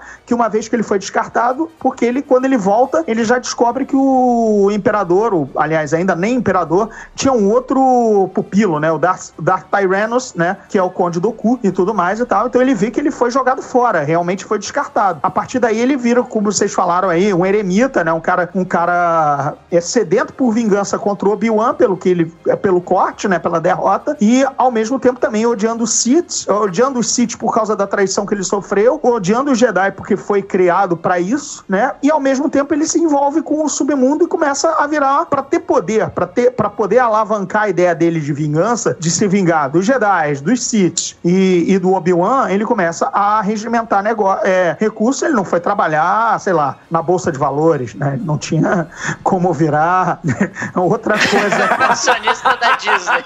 acionista da Disney, que nem o Guga, entendeu? E tal, não foi. É, tá vendo? Ele, ele, cara, é um cara de imenso poder, controle mental e, e- e- experiência no submundo. Enfim, é um cara que faz, fatalmente ia virar um, um, um dono de morro aqui no Rio, entendeu? Um cara tran- tranquilo de. Então, é essa, essa é a pincelada que dá pra fazer dele ter virado esse líder da Crimson Dawn, né? Da, e ele tem até Escarlate, né? tá- tá- ao mesmo tempo tem a a ver com a pintura corporal dele, vermelho e tal. Enfim, é, é meio que esse o pastiche É. aí dessa ideia. O filme, com cara, pra, pra mim o filme ele combina vários elementos assim de forma assim muito correta, porque pra mim ele é um filme correto, cara. Não é um filme que tem várias coisas Eu erradas. só não entendi porque ele é correto. porque ele acende o, o sabre de luz ali no meio da ligação, né? Tipo. Ah, pra, acho que pra, porque a- as pessoas não deviam estar identificando. Aquilo foi meio ridículo, né? Aquilo É. foi. No meio da ligação, Olha, cara. é aquele cara que tinha o sabre duplo e tal, não sei o quê.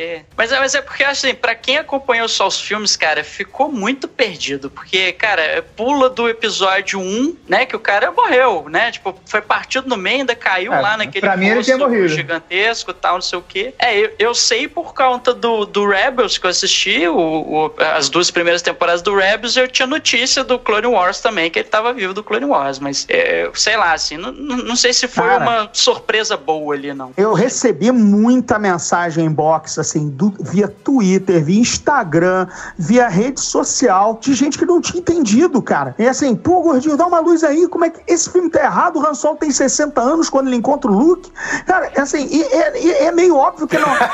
é meio óbvio que nem pode ser, cara, porque o Darth, assim, a- está, no, está no Império, não pode ser ameaça fantasma, não pode ser é, é, é, o, na época da, da República, né? Já, já vimos o Império. Acho que, acho que a Lucasfilm foi meio. é, não, é, não é inocente, acho que ela teve um pouco de marra de dizer todos agora consomem nossos produtos Star Wars. Então é claro que as pessoas estão vendo é, Rebels e Clone Wars. Rebels. E além disso, é, também fica meio óbvio que algo aconteceu, porque já estamos no Império, está estabelecido que o personagem é só colocar e dizer, ah, ele sobreviveu de alguma forma, as pessoas que corram atrás depois. Me parece um pouco de marra, entendeu? Me pareceu. Não, não foi. E detalhe, eu acho que foi tentando copiar Rogue One, porque o final de Rogue One é surpreendente porque temos o Vader Unleashed, né? O Vader solto, pau na mesa. E agora eles colocaram o Maul, assim, mo, nossa. Ca- Caralho, o próximo filme vai que- aparecer o quê agora? O, o Conde do Cu, né? Porque eles só estão ressuscitando.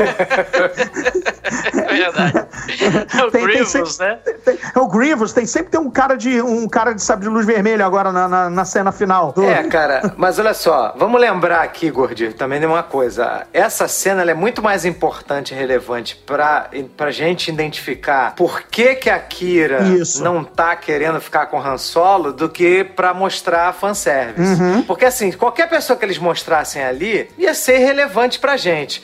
Cara, quando mostra um Lord Sif, ela trabalhando com o Lord Sif, a gente vê que essa mulher desceu num nível muito baixo, entendeu? E aí é, é por conta disso que ele tá nessa cena, né? Porque não tinha outro Lord Sif pra É, mostrar. se aparecesse se o mostrasse Jabba, o Vader, se mostrasse que ela já, É. já estava predisposta a trair o Han Solo pro Jabba, aparecesse um Hut ali e tudo mais e tal, dava pra entender, né? Quando aparece... é, a- o negócio é o seguinte, agora, informação insider, é, que recebi realmente lá de, de, de, de Los Angeles. É, esses, esses novos filmes spin-off vão estar amarrados num, num universinho paralelo de spin-offs de Star Wars, tá? Então, esse plot da Kira vai continuar no filme do Boba Fett. E o plot do Maul vai continuar no filme do Obi-Wan, certo? Então, essas coisas estão plantadas ali como cena pós-crédito de Marvel, para amarrar futuros projetos. A gente não quer dizer que vai ter um Han Solo 2 ou um Han Solo 3. Não. É que esses plots vão ser resolvidos nos próximos spin-offs, tá? Então, o que a gente vê aí da Kira vai apontar pro Boba Fett. O que a gente vê do Maul vai apontar pro Obi-Wan. E não necessariamente pro Han Solo 2. Certo? Apesar de estar todo mundo sob contrato, e aí não impede nada do Han Solo aparecer em qualquer um desses dois filmes, inclusive natural, provável, muito provavelmente, muito naturalmente no do Boba Fett, em alguma forma, a gente ainda tem o Donald Glover também para aparecer acumulando aí. Mas é,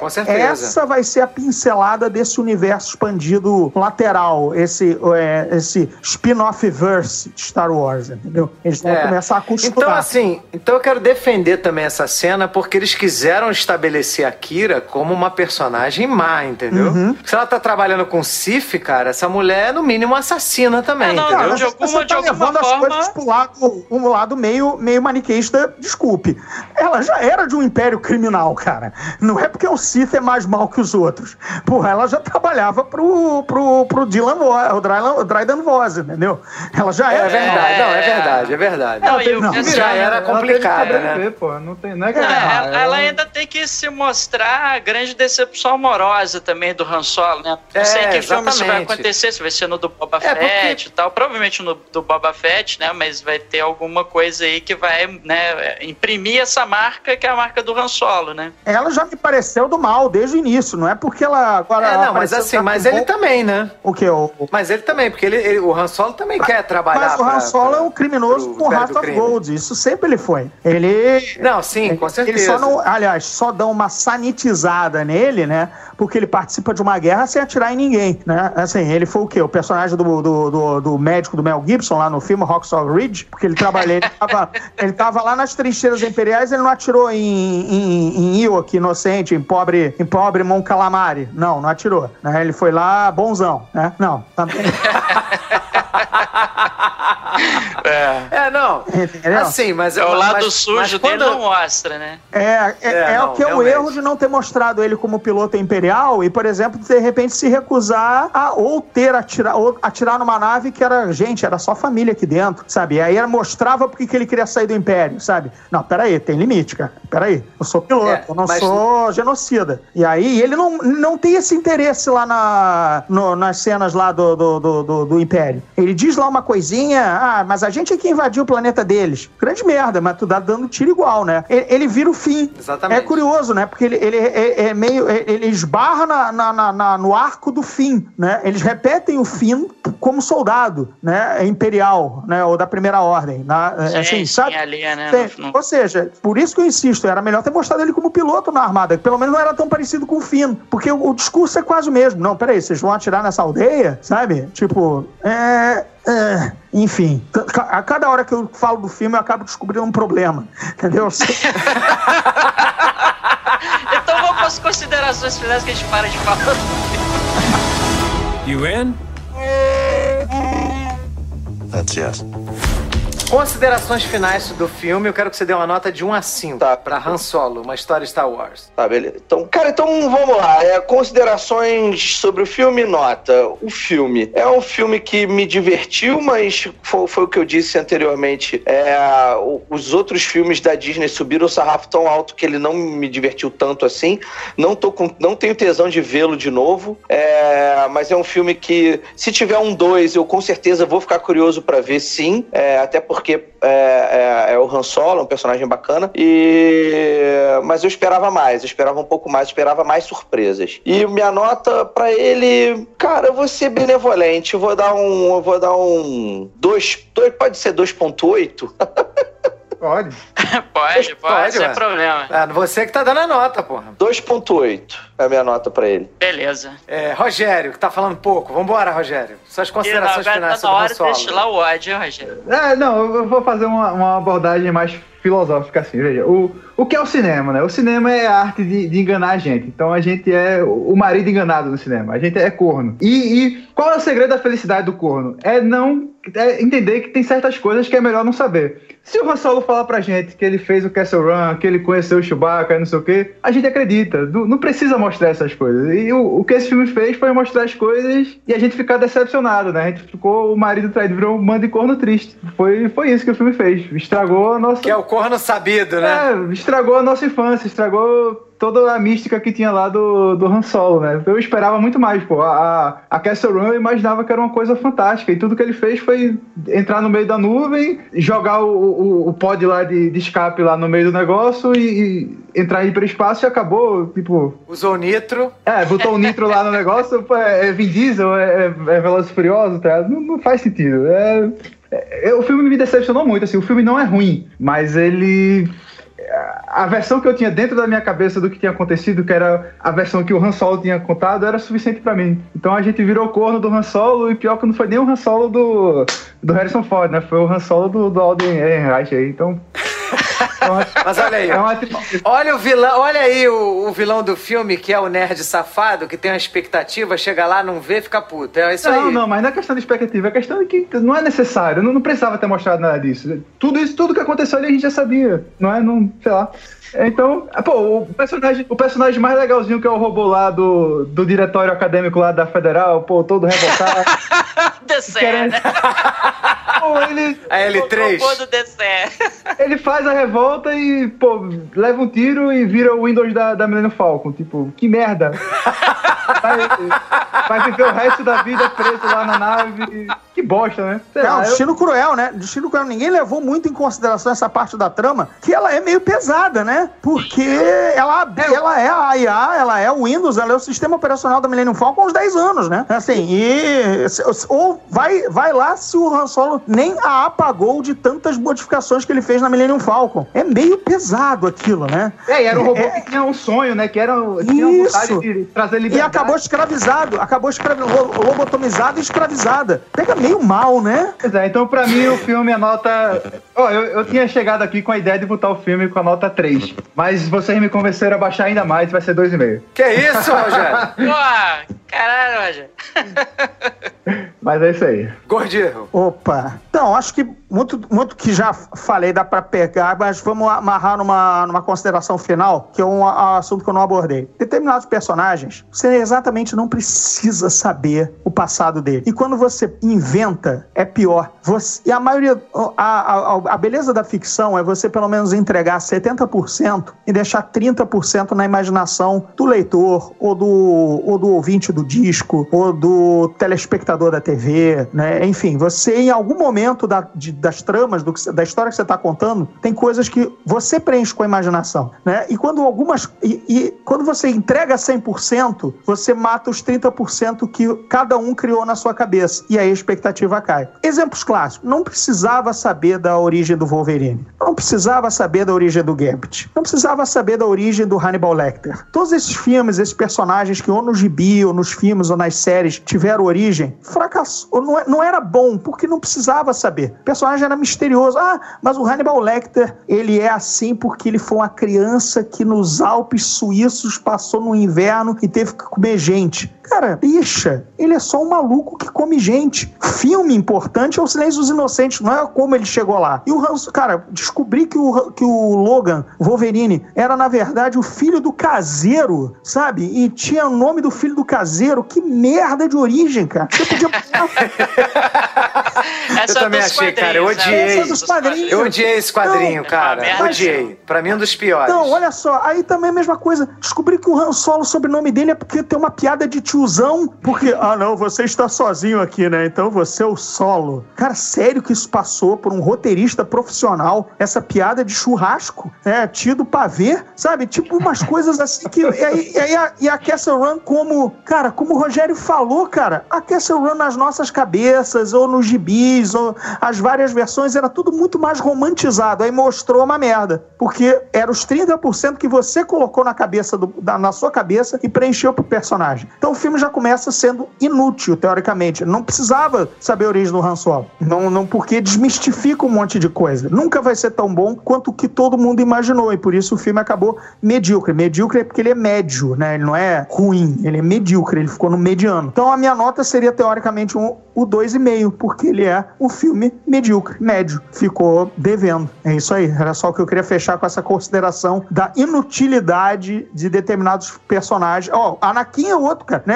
Cara, o Darth Vader não precisa saber, não, mas ele era uma criancinha remelenta escrava, e aí ele comeu canibais. Ah, não, isso é outro, isso é o Hannibal Lecter, entendeu? Cara, não, não vem me contar, sabe? Ou o Drácula. O Drácula, o Drácula já é o senhor da Romênia, lá da Transilvânia. Não, mas quando ele fez um pacto e foi mordido criancinha. Vocês entenderam? né? Vocês já entenderam. Sim. Foda? Marcão. Então, é, eu acho assim, cara, não, não vou ficar chovendo no molhado. Então, eu acho assim, teve, teve os problemas de produção, né? O Ron Howard entrou, o Ron Howard é o cara, né? Como eu já falei, é era o cara pra jogar seguro, entendeu? Assim, é, não acho um diretor genial. Daí, assim, aí, aí você junta a obviedade do roteiro e a falta de, de, de criatividade e imaginatividade do roteiro. Junto com o diretor também, que visualmente não acrescenta muita coisa, né? E tudo mais. É, eu, acho, eu acho que ele trabalha bem determinadas convenções, né? Porque o filme ele fica variando ali no estilo do filme noir, né? Na que mostra a Kira, a questão do sindicato lá dos, dos contrabandistas e tal. Passa pelo western, né? Quando, quando você tem a questão né, do, do, do lado mais pistoleiro, né? Do, do, do, do Han Solo e tal, então ele, ele mexe bem com as convenções, você vê até pelas tomadas que são feitas, né, o plano americano e tal. É filme de, né, é, passa também pelo estilo de filme de, de invasão, escape e tal, essas coisas, assalta trem também, que é, que é bem clássico de western e tudo, né? Então você, vê que o Ron Howard é um cara que domina a linguagem do cinema, é um cara que, que vai ali bem pelas convenções. Eu acho que aquela essa, essa cena que a gente sentiu falta de estabelecer ele como um grande piloto, eu acho que arranjaram um substituto ruim para essa cena, que é aquela perseguição de carro, né, de speeder, que, que tem ali no início do filme, que ele, ele rouba o... Tem até, porra, até o, a, ligação direta que ele faz ali, né, juntando os fiozinhos e tal, é, é, bem nessa coisa de filme de perseguição, e aí o Ron Howard também sabe trabalhar bem essas convenções, mas como a gente está dizendo assim, são convenções sem inventividade. Ou seja, você está vendo uma perseguição de carro ali, mas é uma perseguição de carro genérica, não é nada como a gente viu, por exemplo, no Baby Driver, né, que, que renovou, né, essa coisa da, da perseguição. Então eu acho que, assim, o, o que define o, o, filme é exatamente a expressão, expressão filme mediano, né, um filme medíocre, né, e, e a decepção vem quando você vê que não é um filme do tamanho do personagem, que é o Han Solo, né. Como eu falei, quando eu entrei na sala de cinema, cara, é, eu, eu me deixei levar, eu mergulhei naquilo, entendeu? Eu, eu ri, gargalhei, aplaudi no final e tudo mais assim, mas saí da sala de cinema, comecei a raciocinar sobre o filme e vi que não é, é não era isso tudo, assim. Foi uma experiência boa, mas é aquela coisa, assim, eu, eu acho que daqui a um, dois, três anos já não vou nem lembrar mais que esse filme existe. O que é muito triste, né, assim, pelo... Eu, eu acho que uh, o problema, assim, acho que Star Wars não, não pode te entregar um filme medíocre, né, cara? O Star Wars tem que estar sempre buscando a grandiosidade, né, de, de, de deixar uma marca ali, né? Então, por conta disso tudo, acho que, eu, assim, pô, é, é aquela coisa do calorzinho no peito. Eu vou dar um 3,5 pro filme. É, merecia um 3, mas eu vou aumentar meio porque é Star Wars e aí o, né, a, a afetividade fala mais alto. Porra, até que enfim a nota mais parecida com a minha. Porra, essa galera só tá dando nota baixa nessa porra. Pô, mas tu Bom, tem seu contrato, cara... né, cara? A Kathleen Kennedy é, né? tá ouvindo agora o teu momento de falar. Tá ouvindo o que eu vou falar. cara, eu, assim, eu, eu, eu observo, assim, coisas que, que, eu, né, que eu curto bastante nos filmes, que é a parte emocional dos personagens a como que o Han Solo né, tem, se decepciona, ele, ele começa como um cara romântico, né, ele, ele tem esse romantismo apesar de ter tido uma vida difícil, e, a, e, a, ele, e tudo que ele faz no filme é para voltar e reencontrar com um grande amor lá da infância dele, que é o primeiro amor da vida dele. Então só isso eu já acho uma história assim maneira, bem bolada, né? E apesar da, da, da atriz da, que faz a Kira, eu não acho ela ruim, não, tá? Eu, eu acho ela, assim, normal. Não, não acho ela uma excelente atriz, mas também não acho ela péssima, não. A Emilia Clarke. Ah, cara, ela é muito Emilia ruim, Clarke, é cara. dela, né? Isso, Emilia Clarke. ela, ela, é muito ruim, cara. Desculpa, não tem como... Cara, ninguém interrompeu ninguém nas considerações finais, mas tu foi falar, a Emilia Clarke não tem perdão, cara.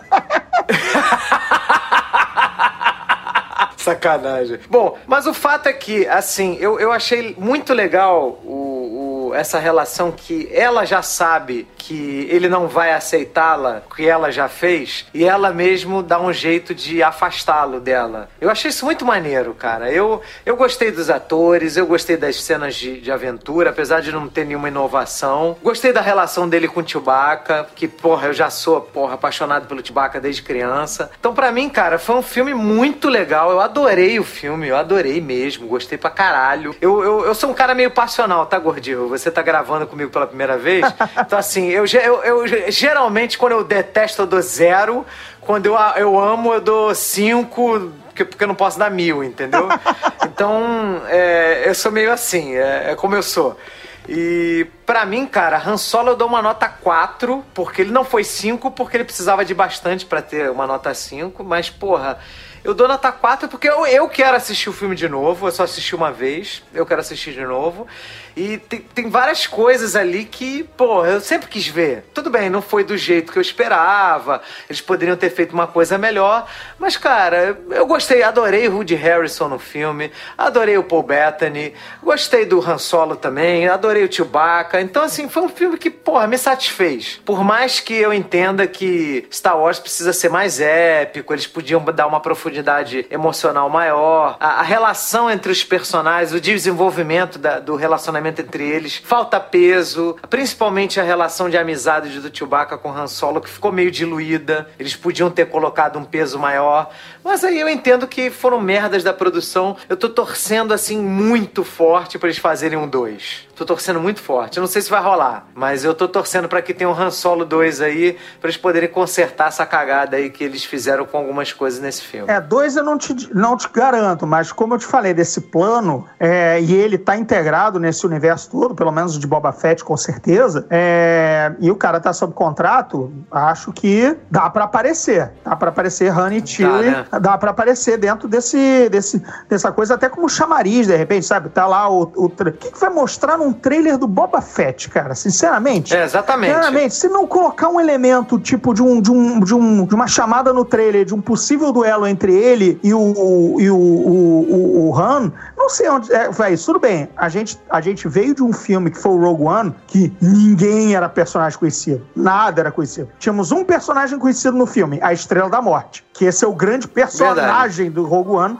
é o Diabo da Estrela Exatamente. da Morte. É, a partir daí você foi movido por uma máquina de guerra. Você foi ver o filme para ver como os planos foram roubados. Não- ninguém ali era alguém. O Boba Fett já tem um gancho maior, né? História em Star Wars e o, e o fan favorite. Então, vamos ver como seria montado um trailer para te vender um filme do, do Boba Fett. Agora, se Não, conseguir incluir o Han no trailer, na história, como uma aparição, alguma coisa, vai render muito mais. E o cara tá sob contrato. Não, e, e vamos falar a verdade que Boba Fett, cara, era um figurante Porra. que fez sucesso por causa de uma, de uma boneco, action figure exatamente. que ficou rara. Então, assim, nego tá valorizando um boneco, porra, não é nem um Tanto personagem, é né? que morre pra piada de arroto no início do Retorno de Jedi, entendeu? Não serve pra nada. Pior que é. Não serve pra porra nenhuma o Boba Fett, cara. O Boba Fett, ele, ele ficou cult com os fãs.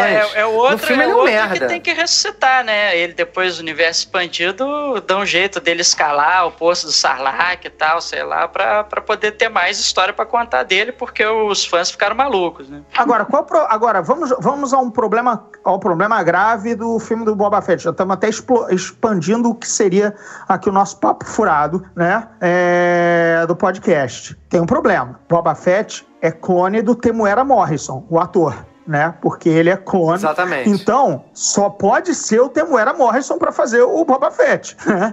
Se vier a tirar a máscara em algum momento, né? Se vier. Eu iria ignorar isso, cara. Eu ignoraria. Tá, ah, então vamos ver qual vai ser a decisão criativa ou o rumo criativo.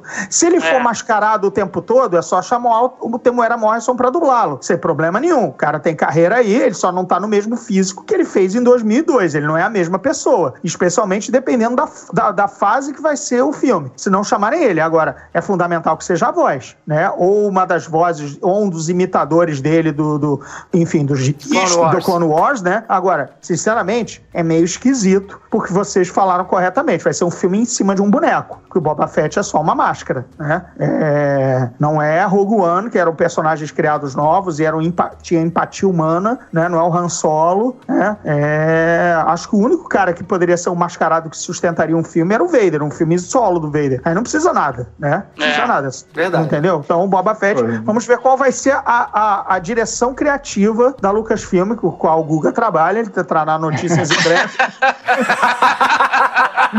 Di- Direto da mesa da, da Kathleen Kennedy. Né? É uma brincadeira, só isso. É só levantar essa bola, entendeu, pessoal? Já que a gente já Tá tá. certo, é isso com, com- Acabou um filme, né? Porque o Han Solo já acabou, agora a gente tá com expectativa pro próximo. Essa é a merda de Star Wars. Tá certo. É, por pior que seja o filme, sempre tem expectativa. Saber o que, que tá vindo aí. Esse é o vício, né? Porra.